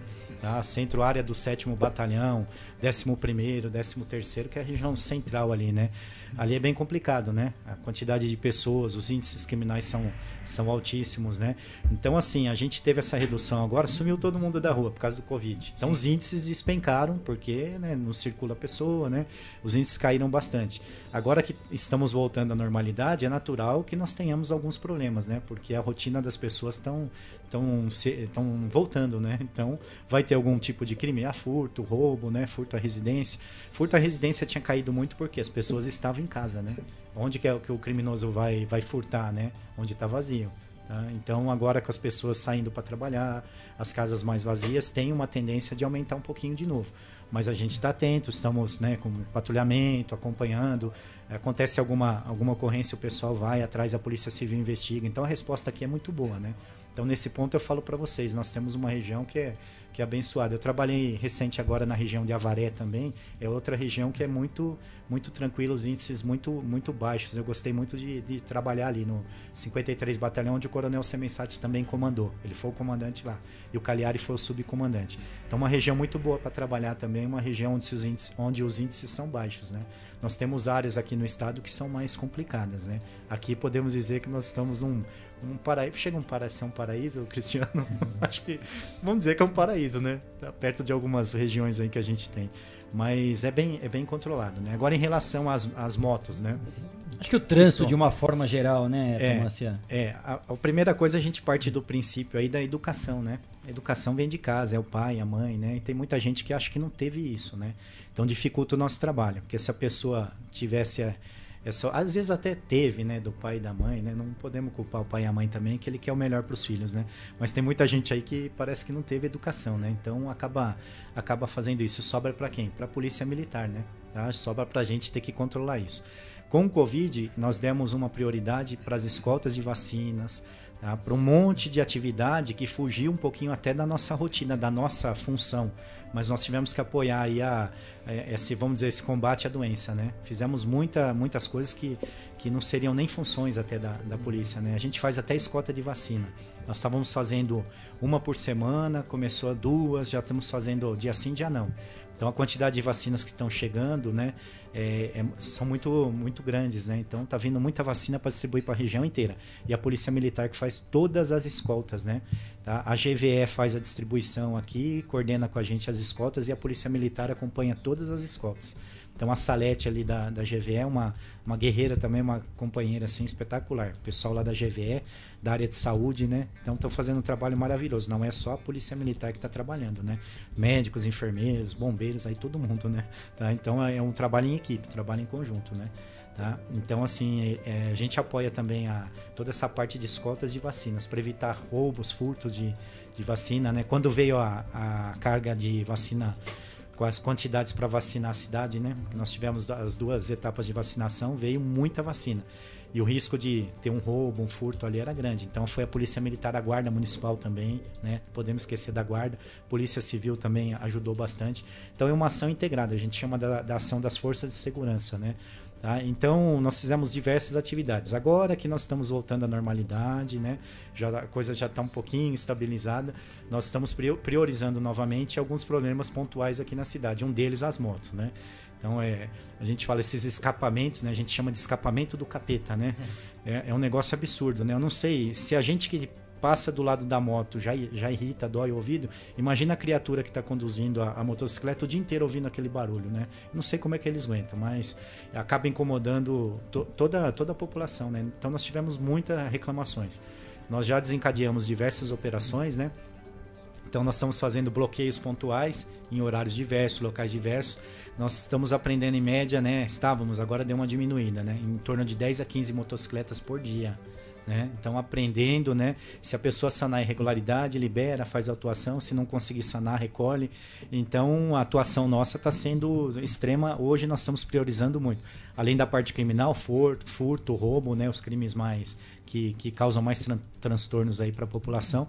Essa parte também da perturbação em relação às motocicletas. Então, trabalho que não vai parar o condutor da motocicleta, da motocicleta vai falar: ah, eu sou trabalhador, eu tô. Não interessa, nós vamos combater isso, vamos diminuir. Já diminuiu, né? De uns dias para cá já está bem mais tranquilo, né? É, agora a parte de, de ah, velocidade. Eles... Pode ser trabalhador, mas não precisa ser chato. Pode, pode. Né? O... Com escapamento. É, Trabalha. É. As motos que nós paramos, que, que você vê que realmente é uma pessoa de bem, está fazendo o servicinho dele, tranquilo, a gente só checa a documentação, tá? orienta, vai embora. Agora, quem que vai ter a motocicleta apreendida? É quem está quem tá fazendo o transtorno, né?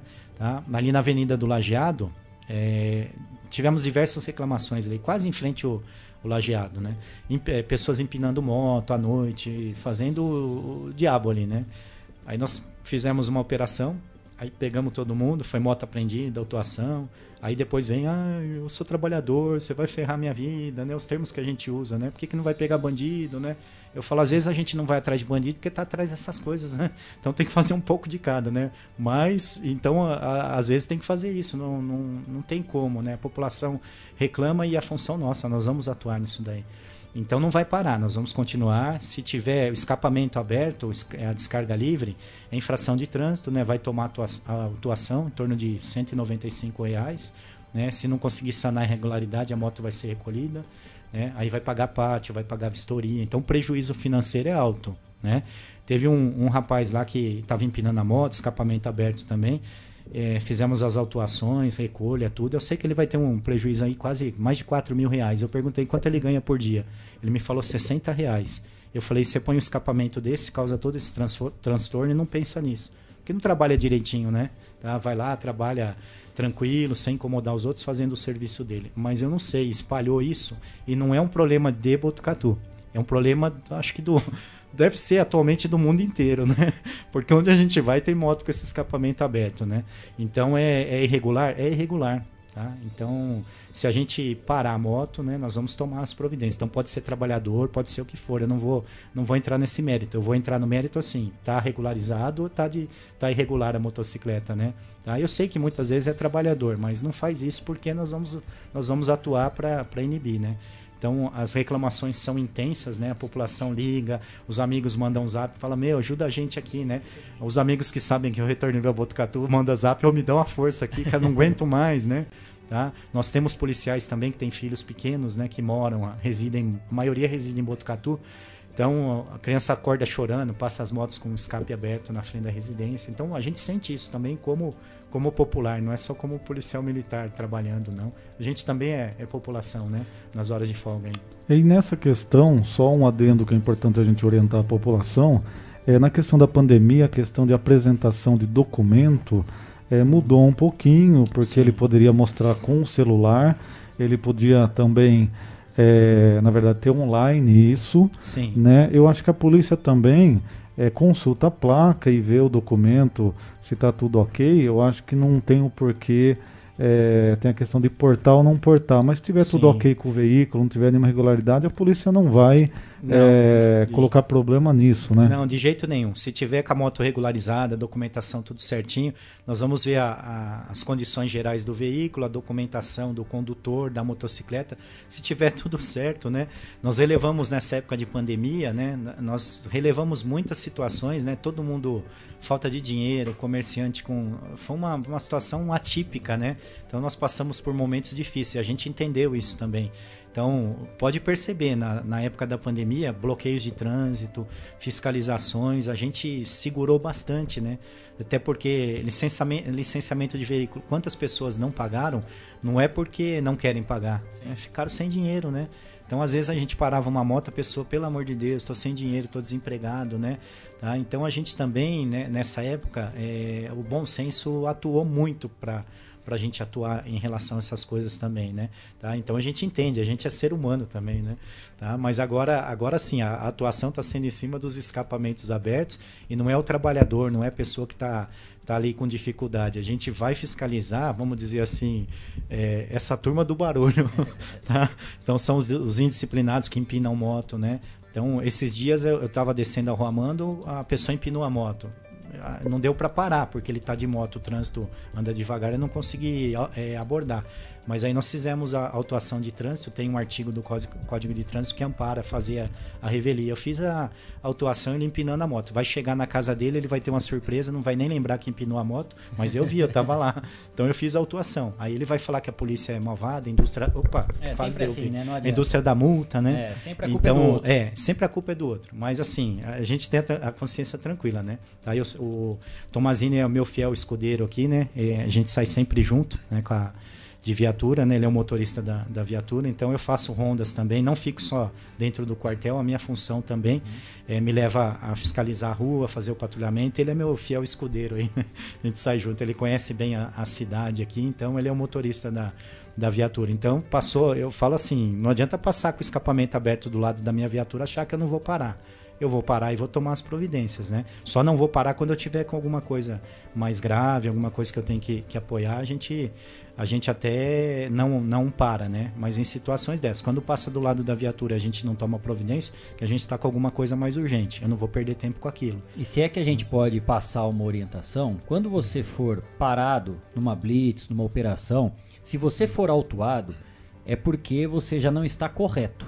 Né? Alguma coisa de irregular existe com o carro. Além desse problema que você estará enfrentando, porque toda autuação vai gerar um custo, né? Você vai ter que pagar uma multa. Se o carro for guinchado, depois tem o pátio, tem o guincho, a própria moto, enfim tal. Se você tiver nessas condições, apenas um alerta, né, de amigo. Não faça mais bobagem de querer ofender, de querer xingar, porque além do problema financeiro que você vai enfrentar, você pode tomar uma enjaulada também, né, Tomás? Porque existe isso também, a falta de educação.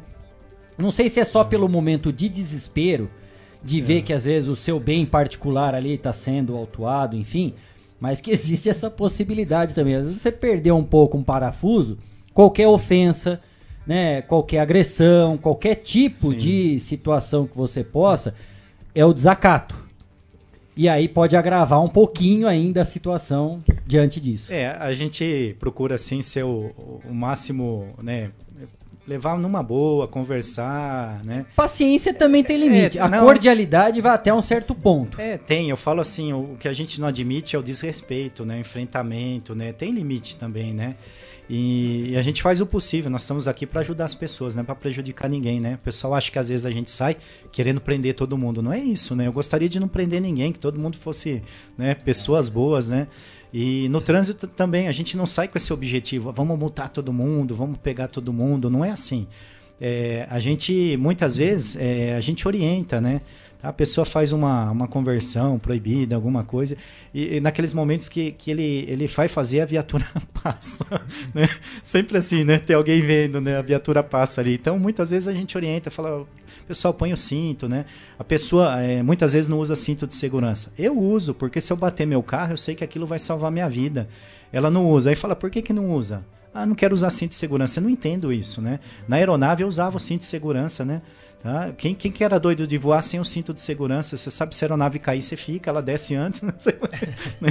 Na hora que ela mergulhar, assim, você vai dar uma saída do banco, pode cair fora, né? Um risco, né? Perder o controle ali. Então a gente usa cinto, usa todo equipamento de segurança. No carro, mesma coisa. Num acidente, você vai ser arremessado, né? Tá? Vai ser arremessado fora do veículo, pode até morrer, né? Tá? Mas a pessoa não pensa nisso. A 20 por hora pode ser fatal o acidente.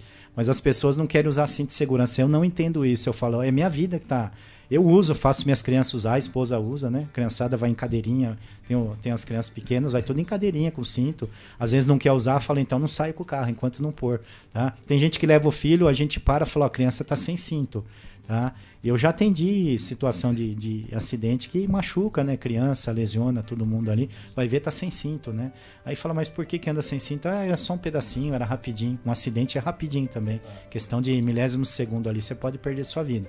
Então eu não consigo entender que a pessoa sabe que tem que usar o cinto, não é porque a polícia vai multar. Tem situações que eu falo pra pessoa, olha, não tô, não tô aqui falando que você tá sem cinto para te multar. É sua vida que tá em risco. Eu falo assim, ó, põe o cinto, por favor, né? Tá, em algumas situações a gente orienta, às vezes você não tem tempo pra, nem para fazer a autuação ali, tá com coisa mais urgente, aí a gente orienta, põe o cinto por gentileza, né? Aí eu falo, senhora, né, senhora, senhor, quem esteja ó, sem o cinto, eu falo, ó, não é para minha segurança, é a sua. Se você sair daqui e tirar o cinto ali na frente, o problema é seu. Você vai bater e daqui a pouco a gente atende um acidente, né? Mas assim, a gente gostaria que as pessoas usassem, não é para mim, não é porque corre risco de ser multado. Tem gente que usa o cinto porque fala, eu vou ser multado se eu tiver uhum. sem. Não é isso, é para resguardar a vida dela. A 20 por hora, o acidente pode ser fatal. Né? É verdade. Inclusive, eu acho que é desleixo da pessoa. Se a pessoa não quer cuidar dela mesma, imagine o, né, o que, que vai acontecer. Mas só uma nota aqui, importante que a gente recebeu, o nosso companheiro José Mariano, né, da JM, ele trouxe aqui o seguinte: tem um acidente agora, um caminhão tombou do, da JM Propagandas e Eventos, empresa parceira nossa aqui, sempre traz imagens aí de alguns pontos da cidade. Ele traz aqui: o caminhão tombou na rotatória que entra na Castelinho, Castelo Branco, Castelinho, então vindo para Botucatu. Então esse caminhão estava entrando, é, na verdade estava entrando na Castelo, segundo ele, é, sentido São Paulo. Ele saiu da rotatória e acabou ali tombando no local. Então quem está é, realmente transitando por ali vai passar por esse trecho, muito cuidado, o trânsito está fluindo, mas tem um caminhão tombado ali na beira da pista, está dando para passar, mas a situação ali está um pouco complicada. Só essa informação aí para um acidente que acabou de acontecer naquela região, entre a Castelo e a Castelinho. 5 e 49 Tomacian, a gente gostaria de agradecer demais a sua presença aqui no estúdio do Estação Notícia, com informações curiosas, né, esclarecimentos, tanto dessa etapa da tua vida na época da aeronave, como agora, né, como coordenador operacional da polícia aqui de Botucatu, sempre esclarecendo as informações, colocando a polícia à disposição da população, tirando as nossas dúvidas e um bate-papo muito legal né, trazendo todas essas informações a respeito de um pouquinho, né, do dia a dia da polícia, não só aqui em Botucatu, mas do que você já viveu. Obrigado demais pela sua participação, pela sua presença. Os microfones do Estação Notícia continuam à disposição sempre que você achar necessário. Muito obrigado. Tenha uma excelente semana de trabalho. Eu que agradeço a oportunidade, né? É um prazer. Sempre que precisarem, a gente está à disposição, né? Contem com a gente, contem com a Polícia Militar, né? Todos que estão nos assistindo, estão ouvindo, né? A Polícia Militar, ela, ela existe para servir a população, para proteger a população, né? Tá? Muitas vezes falam que nós somos os monstros né, da, da sociedade, né? É, é, somos atacados, mas não é isso. O objetivo da Polícia Militar é a proteção da vida, da integridade física das pessoas, do patrimônio. A gente está aqui é para proteger as pessoas, para servir da melhor forma possível, né? Tá? Então a nossa função é essa. Tá? É, é servir. Nós somos funcionários públicos para servir a população, né? Aí eu sei que às vezes tem essa parte difícil, né? De, nós somos os malzinhos do trânsito né? e outras coisas assim, mas a nossa função ela é, ela é pesada, né? Nós temos que lidar com todos esses problemas, tá? Mas eu gostaria de, de agradecer o carinho, né? Sempre que precisarem nós estamos à disposição, né? E contem com a gente, a Polícia Militar, a Polícia Civil, a Guarda Municipal, né? As forças de segurança de Botucatu estão sempre à disposição. E o nosso objetivo é preservação da vida, da integridade física, do patrimônio, né? Tá? De tudo que for possível em termos de segurança pública. A gente faz tudo o que precisar para servir a nossa população. Legal. Mais uma rápida parada aqui no Estação Notícia. A gente volta já já. Estamos apresentando. Estamos apresentando. Estação Notícia, o jornal da sua tarde.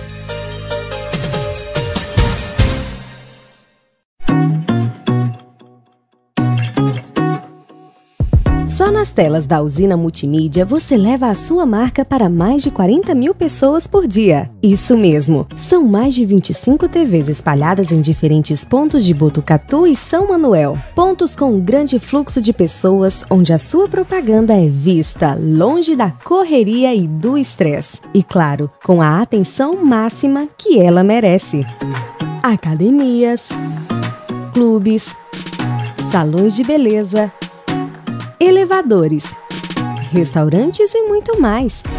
Usina Multimídia, a maior rede de TVs indoor do Centro-Oeste Paulista. Anuncie!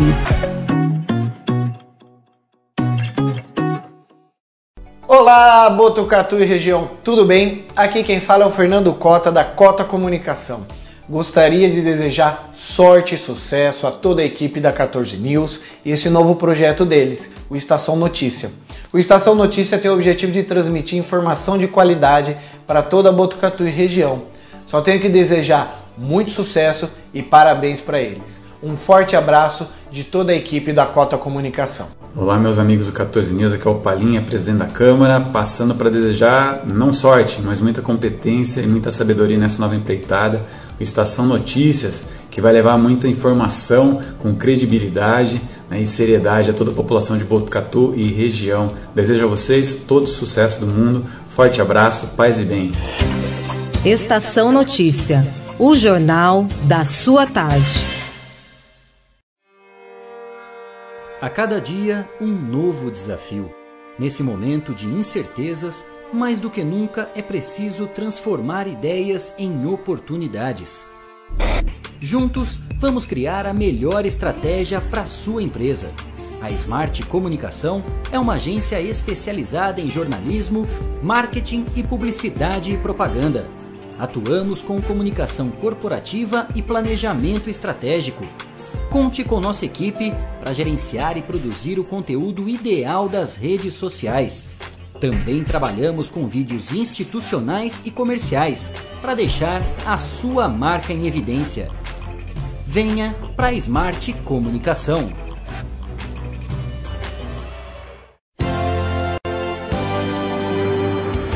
Estação Notícia. Oferecimento Boulevard Cidade, um lugar completo para você se divertir.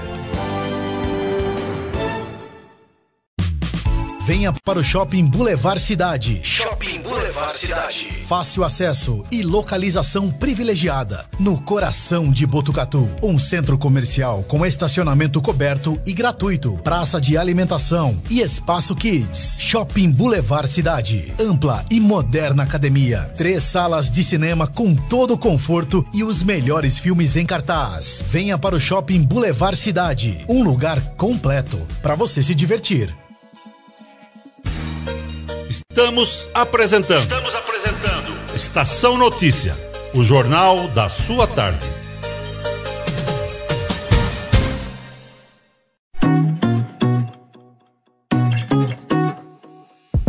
Nas telas da usina multimídia você leva a sua marca para mais de 40 mil pessoas por dia. Isso mesmo, são mais de 25 TVs espalhadas em diferentes pontos de Botucatu e São Manuel. Pontos com um grande fluxo de pessoas, onde a sua propaganda é vista longe da correria e do estresse. E claro, com a atenção máxima que ela merece. Academias, clubes, salões de beleza elevadores, restaurantes e muito mais. Usina Multimídia, a maior rede de TVs indoor do Centro-Oeste Paulista. Anuncie!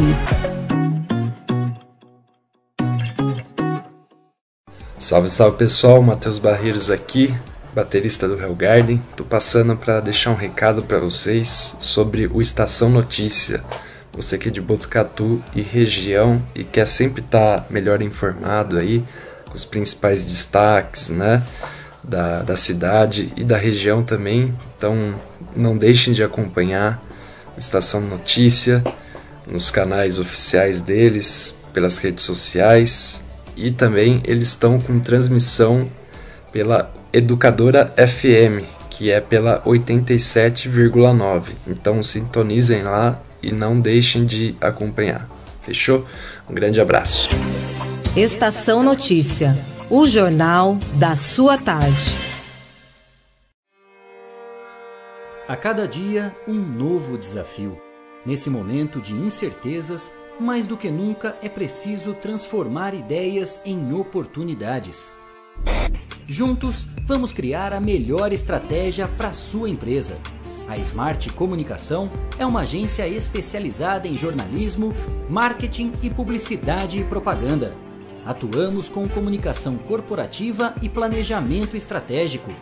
Conte com nossa equipe para gerenciar e produzir o conteúdo ideal das redes sociais. Também trabalhamos com vídeos institucionais e comerciais para deixar a sua marca em evidência. Venha para a Smart Comunicação.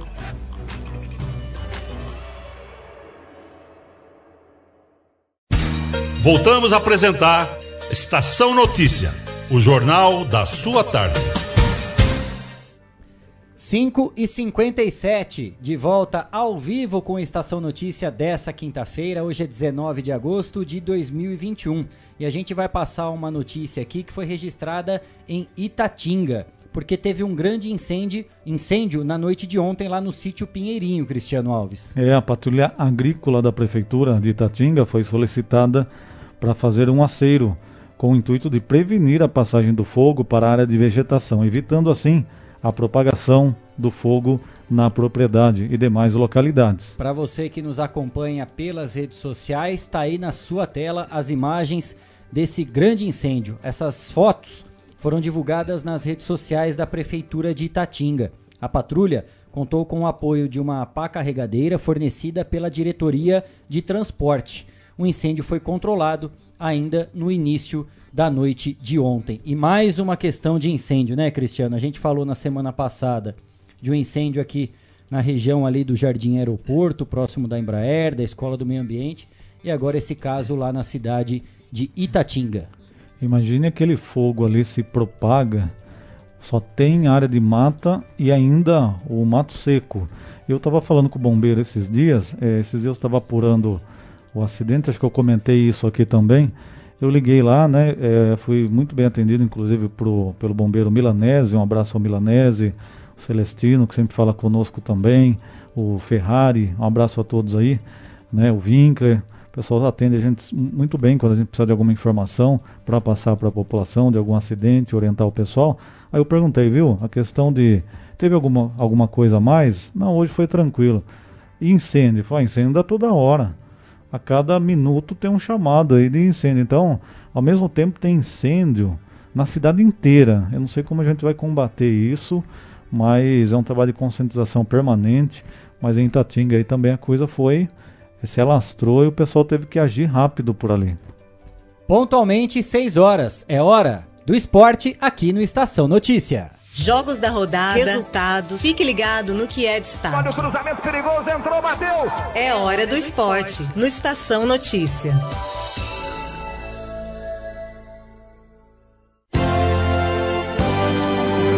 Após o sucesso do skate brasileiro nas Olimpíadas, com os brasileiros conquistando três medalhas de prata com Kelvin Hoffler, Raíssa Leal e Pedro Barros, na estreia da modalidade nos Jogos, os atletas ganharão o primeiro centro olímpico voltado ao esporte. E já para falar desse e outros assuntos, Comigo aqui na bancada, já Guilherme Dorini. É isso mesmo, Kleber. E o complexo com mais de 3.100 metros quadrados, quadrados viu, é, será erguido na cidade de Campinas até o final de 2022.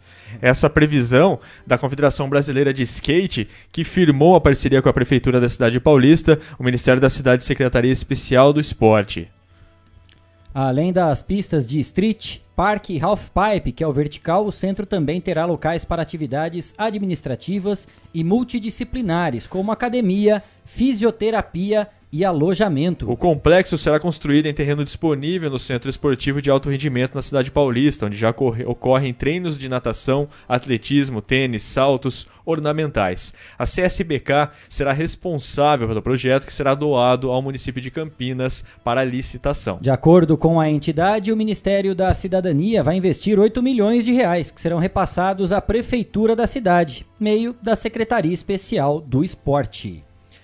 Ainda mais skate, né? A skatista brasileira Letícia Buffoni venceu o torneio Red Bulls Paris Conquest de skate, disputado na capital francesa, palco da próxima edição das Olimpíadas, que vão acontecer em 2024. É, Kleber, por conta da contusão no tornozelo da japonesa Ayori Nishimura, que seria adversária da brasileira na decisão, a organização optou por uma fazer uma final tripla. Letícia enfrentou as duas atletas que tinham sido derrotadas nas semifinais, Eugênie Ginepro da Argentina e Charlotte Rim da França, e acabou confirmando o favoritismo da competição. E aí a gente vê as imagens, ela recebendo o prêmio, né, fazendo toda a conquista lá em Paris e também também disputando é, com, essas, com essas duas atletas, outras duas atletas, tanto a argentina quanto a francesa. Ela que fez grandes manobras, a Letícia que está voltando com tudo aí nesses, nesses campeonatos de skate internacionais.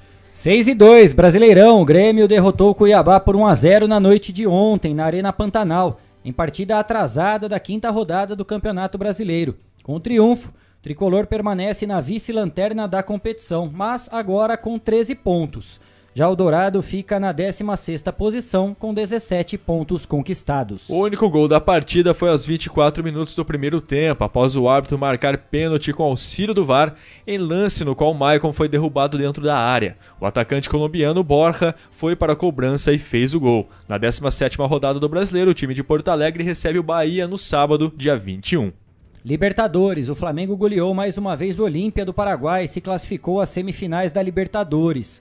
Ontem, o rubro-negro passeou tranquilamente no Mané Garrincha em Brasília. Venceu os paraguaios por 5 a 1 diante de 11 mil torcedores. A equipe carioca atingiu 9 a 2 no placar agregado nos resultados dos jogos de ida e também da volta. E na próxima fase, Kleber, poderemos ter um clássico. O Flamengo pode receber o Fluminense caso o rival, rival bata o Barcelona de Guayaquil. No primeiro jogo, há uma semana no Maracanã, no Rio de Janeiro, os times empataram por 2 a 2 A partida de volta será hoje, às 9h30 da noite, no, no Monumental de Guayaquil, no Equador. Mas antes de pensar na semifinal, o Flamengo visita o Ceará na Arena Castelão, em Fortaleza, pela 17 rodada do Campeonato Brasileiro. Ainda Libertadores, após um ano e cinco meses por conta da pandemia, a torcida do Atlético Mineiro se reencontrou com o time no Mineirão e foi muito melhor do que o esperado. Ontem, diante de 16 mil torcedores, 30% da capacidade liberada para o estádio, o Galo se classificou às semifinais da Libertadores, ao derrotar o River Plate da Argentina por 3 a 0 no jogo de volta do confronto pelas quartas de final da competição. O triunfo alvinegro garante pelo menos um clube brasileiro na final do torneio sul-americano, já que os mineiros terão o Palmeiras pela frente na semifinal. A previsão é que as partidas ocorram entre dia 21 e 30 de setembro. Destaque para o atacante Hulk, que foi primordial para a equipe com uma assistência e um golaço, além do argentino Zaracho, que mandou um voleio sensacional. E outra, né? O Galo foi o único brasileiro numa mesma competição da Libertadores a eliminar o Boca e o River, Kleber. A, a única curiosidade desse jogo, né, que teve a presença de público, existe uma um critério, né, que eles estão adotando, 30% da capacidade. Sim. Agora não adianta nada você colocar 30% do público, mas todo mundo junto. É. Todo mundo ficou nada. junto no estádio, né? Não houve separação, a galera sem máscara. Aí é enfim. é complicado. Então não adianta nada, né? O 30%. Então enche o, enche o estádio. A gente viu na, na Copa, na Euro, né, alguns estádios havia esse distanciamento. Sim. Outros já estava já estava mais geral. Mas ontem não, não, teve esse, é. não teve esse distanciamento. Infelizmente, né?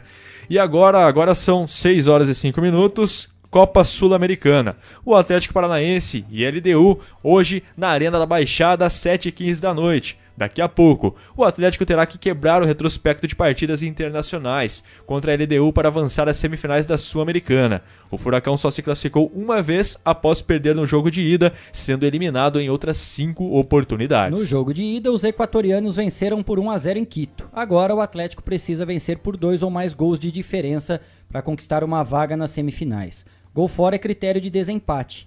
Então, se vencer por 1 a 0, o time paranaense leva para os pênaltis. Qualquer outro resultado classifica a LDU. E para a felicidade do Cleiton, hoje teremos Libertar e Santos, do Defensores del Chaco, às nove e meia da noite. Vai sair correndo daqui. Com certeza. Diferentemente do Atlético, o Santos tem um bom retrospecto no Paraguai.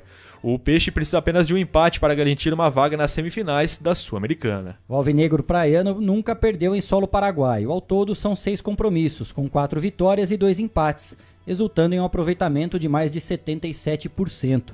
Além disso, são 15 gols marcados e apenas 9 sofridos. O último embate do clube no Paraguai foi contra o Olímpia, em outubro do ano passado, pela fase de grupos da Libertadores. Essas as informações do esporte. 6 e 6. Último intervalo aqui no Estação Notícia e a gente volta já já. Jornalismo feito com responsabilidade para levar até você as notícias mais importantes do dia. De segunda a sexta, Estação Notícia, pontualmente às 4h20 da tarde. Imagens ao vivo do alto do Boulevard Cidade, cair da tarde aqui em Botucatu. Que imagem belíssima da M7 Tecnologia e Monitoramento, né, do nosso querido amigo Vinícius, que nos oferece essa belíssima imagem do alto do Boulevard. Agora 6 e 7. 6 e 7, está chegando ao fim a edição número 9 do Estação Notícia desta quinta-feira, 19 de agosto de 2021. Cristiano Alves, estaremos de volta amanhã, aqui mesmo, pontualmente às 4h20. Obrigado a todos pela companhia. Hoje tivemos um bate-papo muito, muito legal com o Tomacian. Também tivemos várias notícias importantes que impactam o dia a dia do Botucatuense, as pessoas da região também que nos acompanham. Obrigado pela companhia, obrigado a todos. Nós estamos de volta amanhã aí na sua companhia. Guilherme Dorini, Cleiton Santos, até amanhã, ponto final no Estação Notícia de hoje. A todos, uma excelente noite. Até amanhã. Termina agora. Estação Notícia. De segunda a sexta, pontualmente às quatro e vinte da tarde.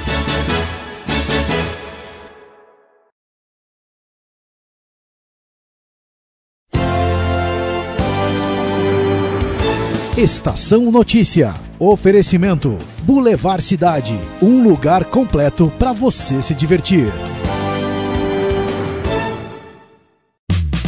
Venha para o Shopping Boulevard Cidade. Shopping Boulevard Cidade. Fácil acesso e localização privilegiada. No coração de Botucatu. Um centro comercial com estacionamento coberto e gratuito. Praça de alimentação e espaço kids. Shopping Boulevard Cidade. Ampla e moderna academia. Três salas de cinema com todo o conforto e os melhores filmes em cartaz. Venha para o Shopping Boulevard Cidade. Um lugar completo para você se divertir.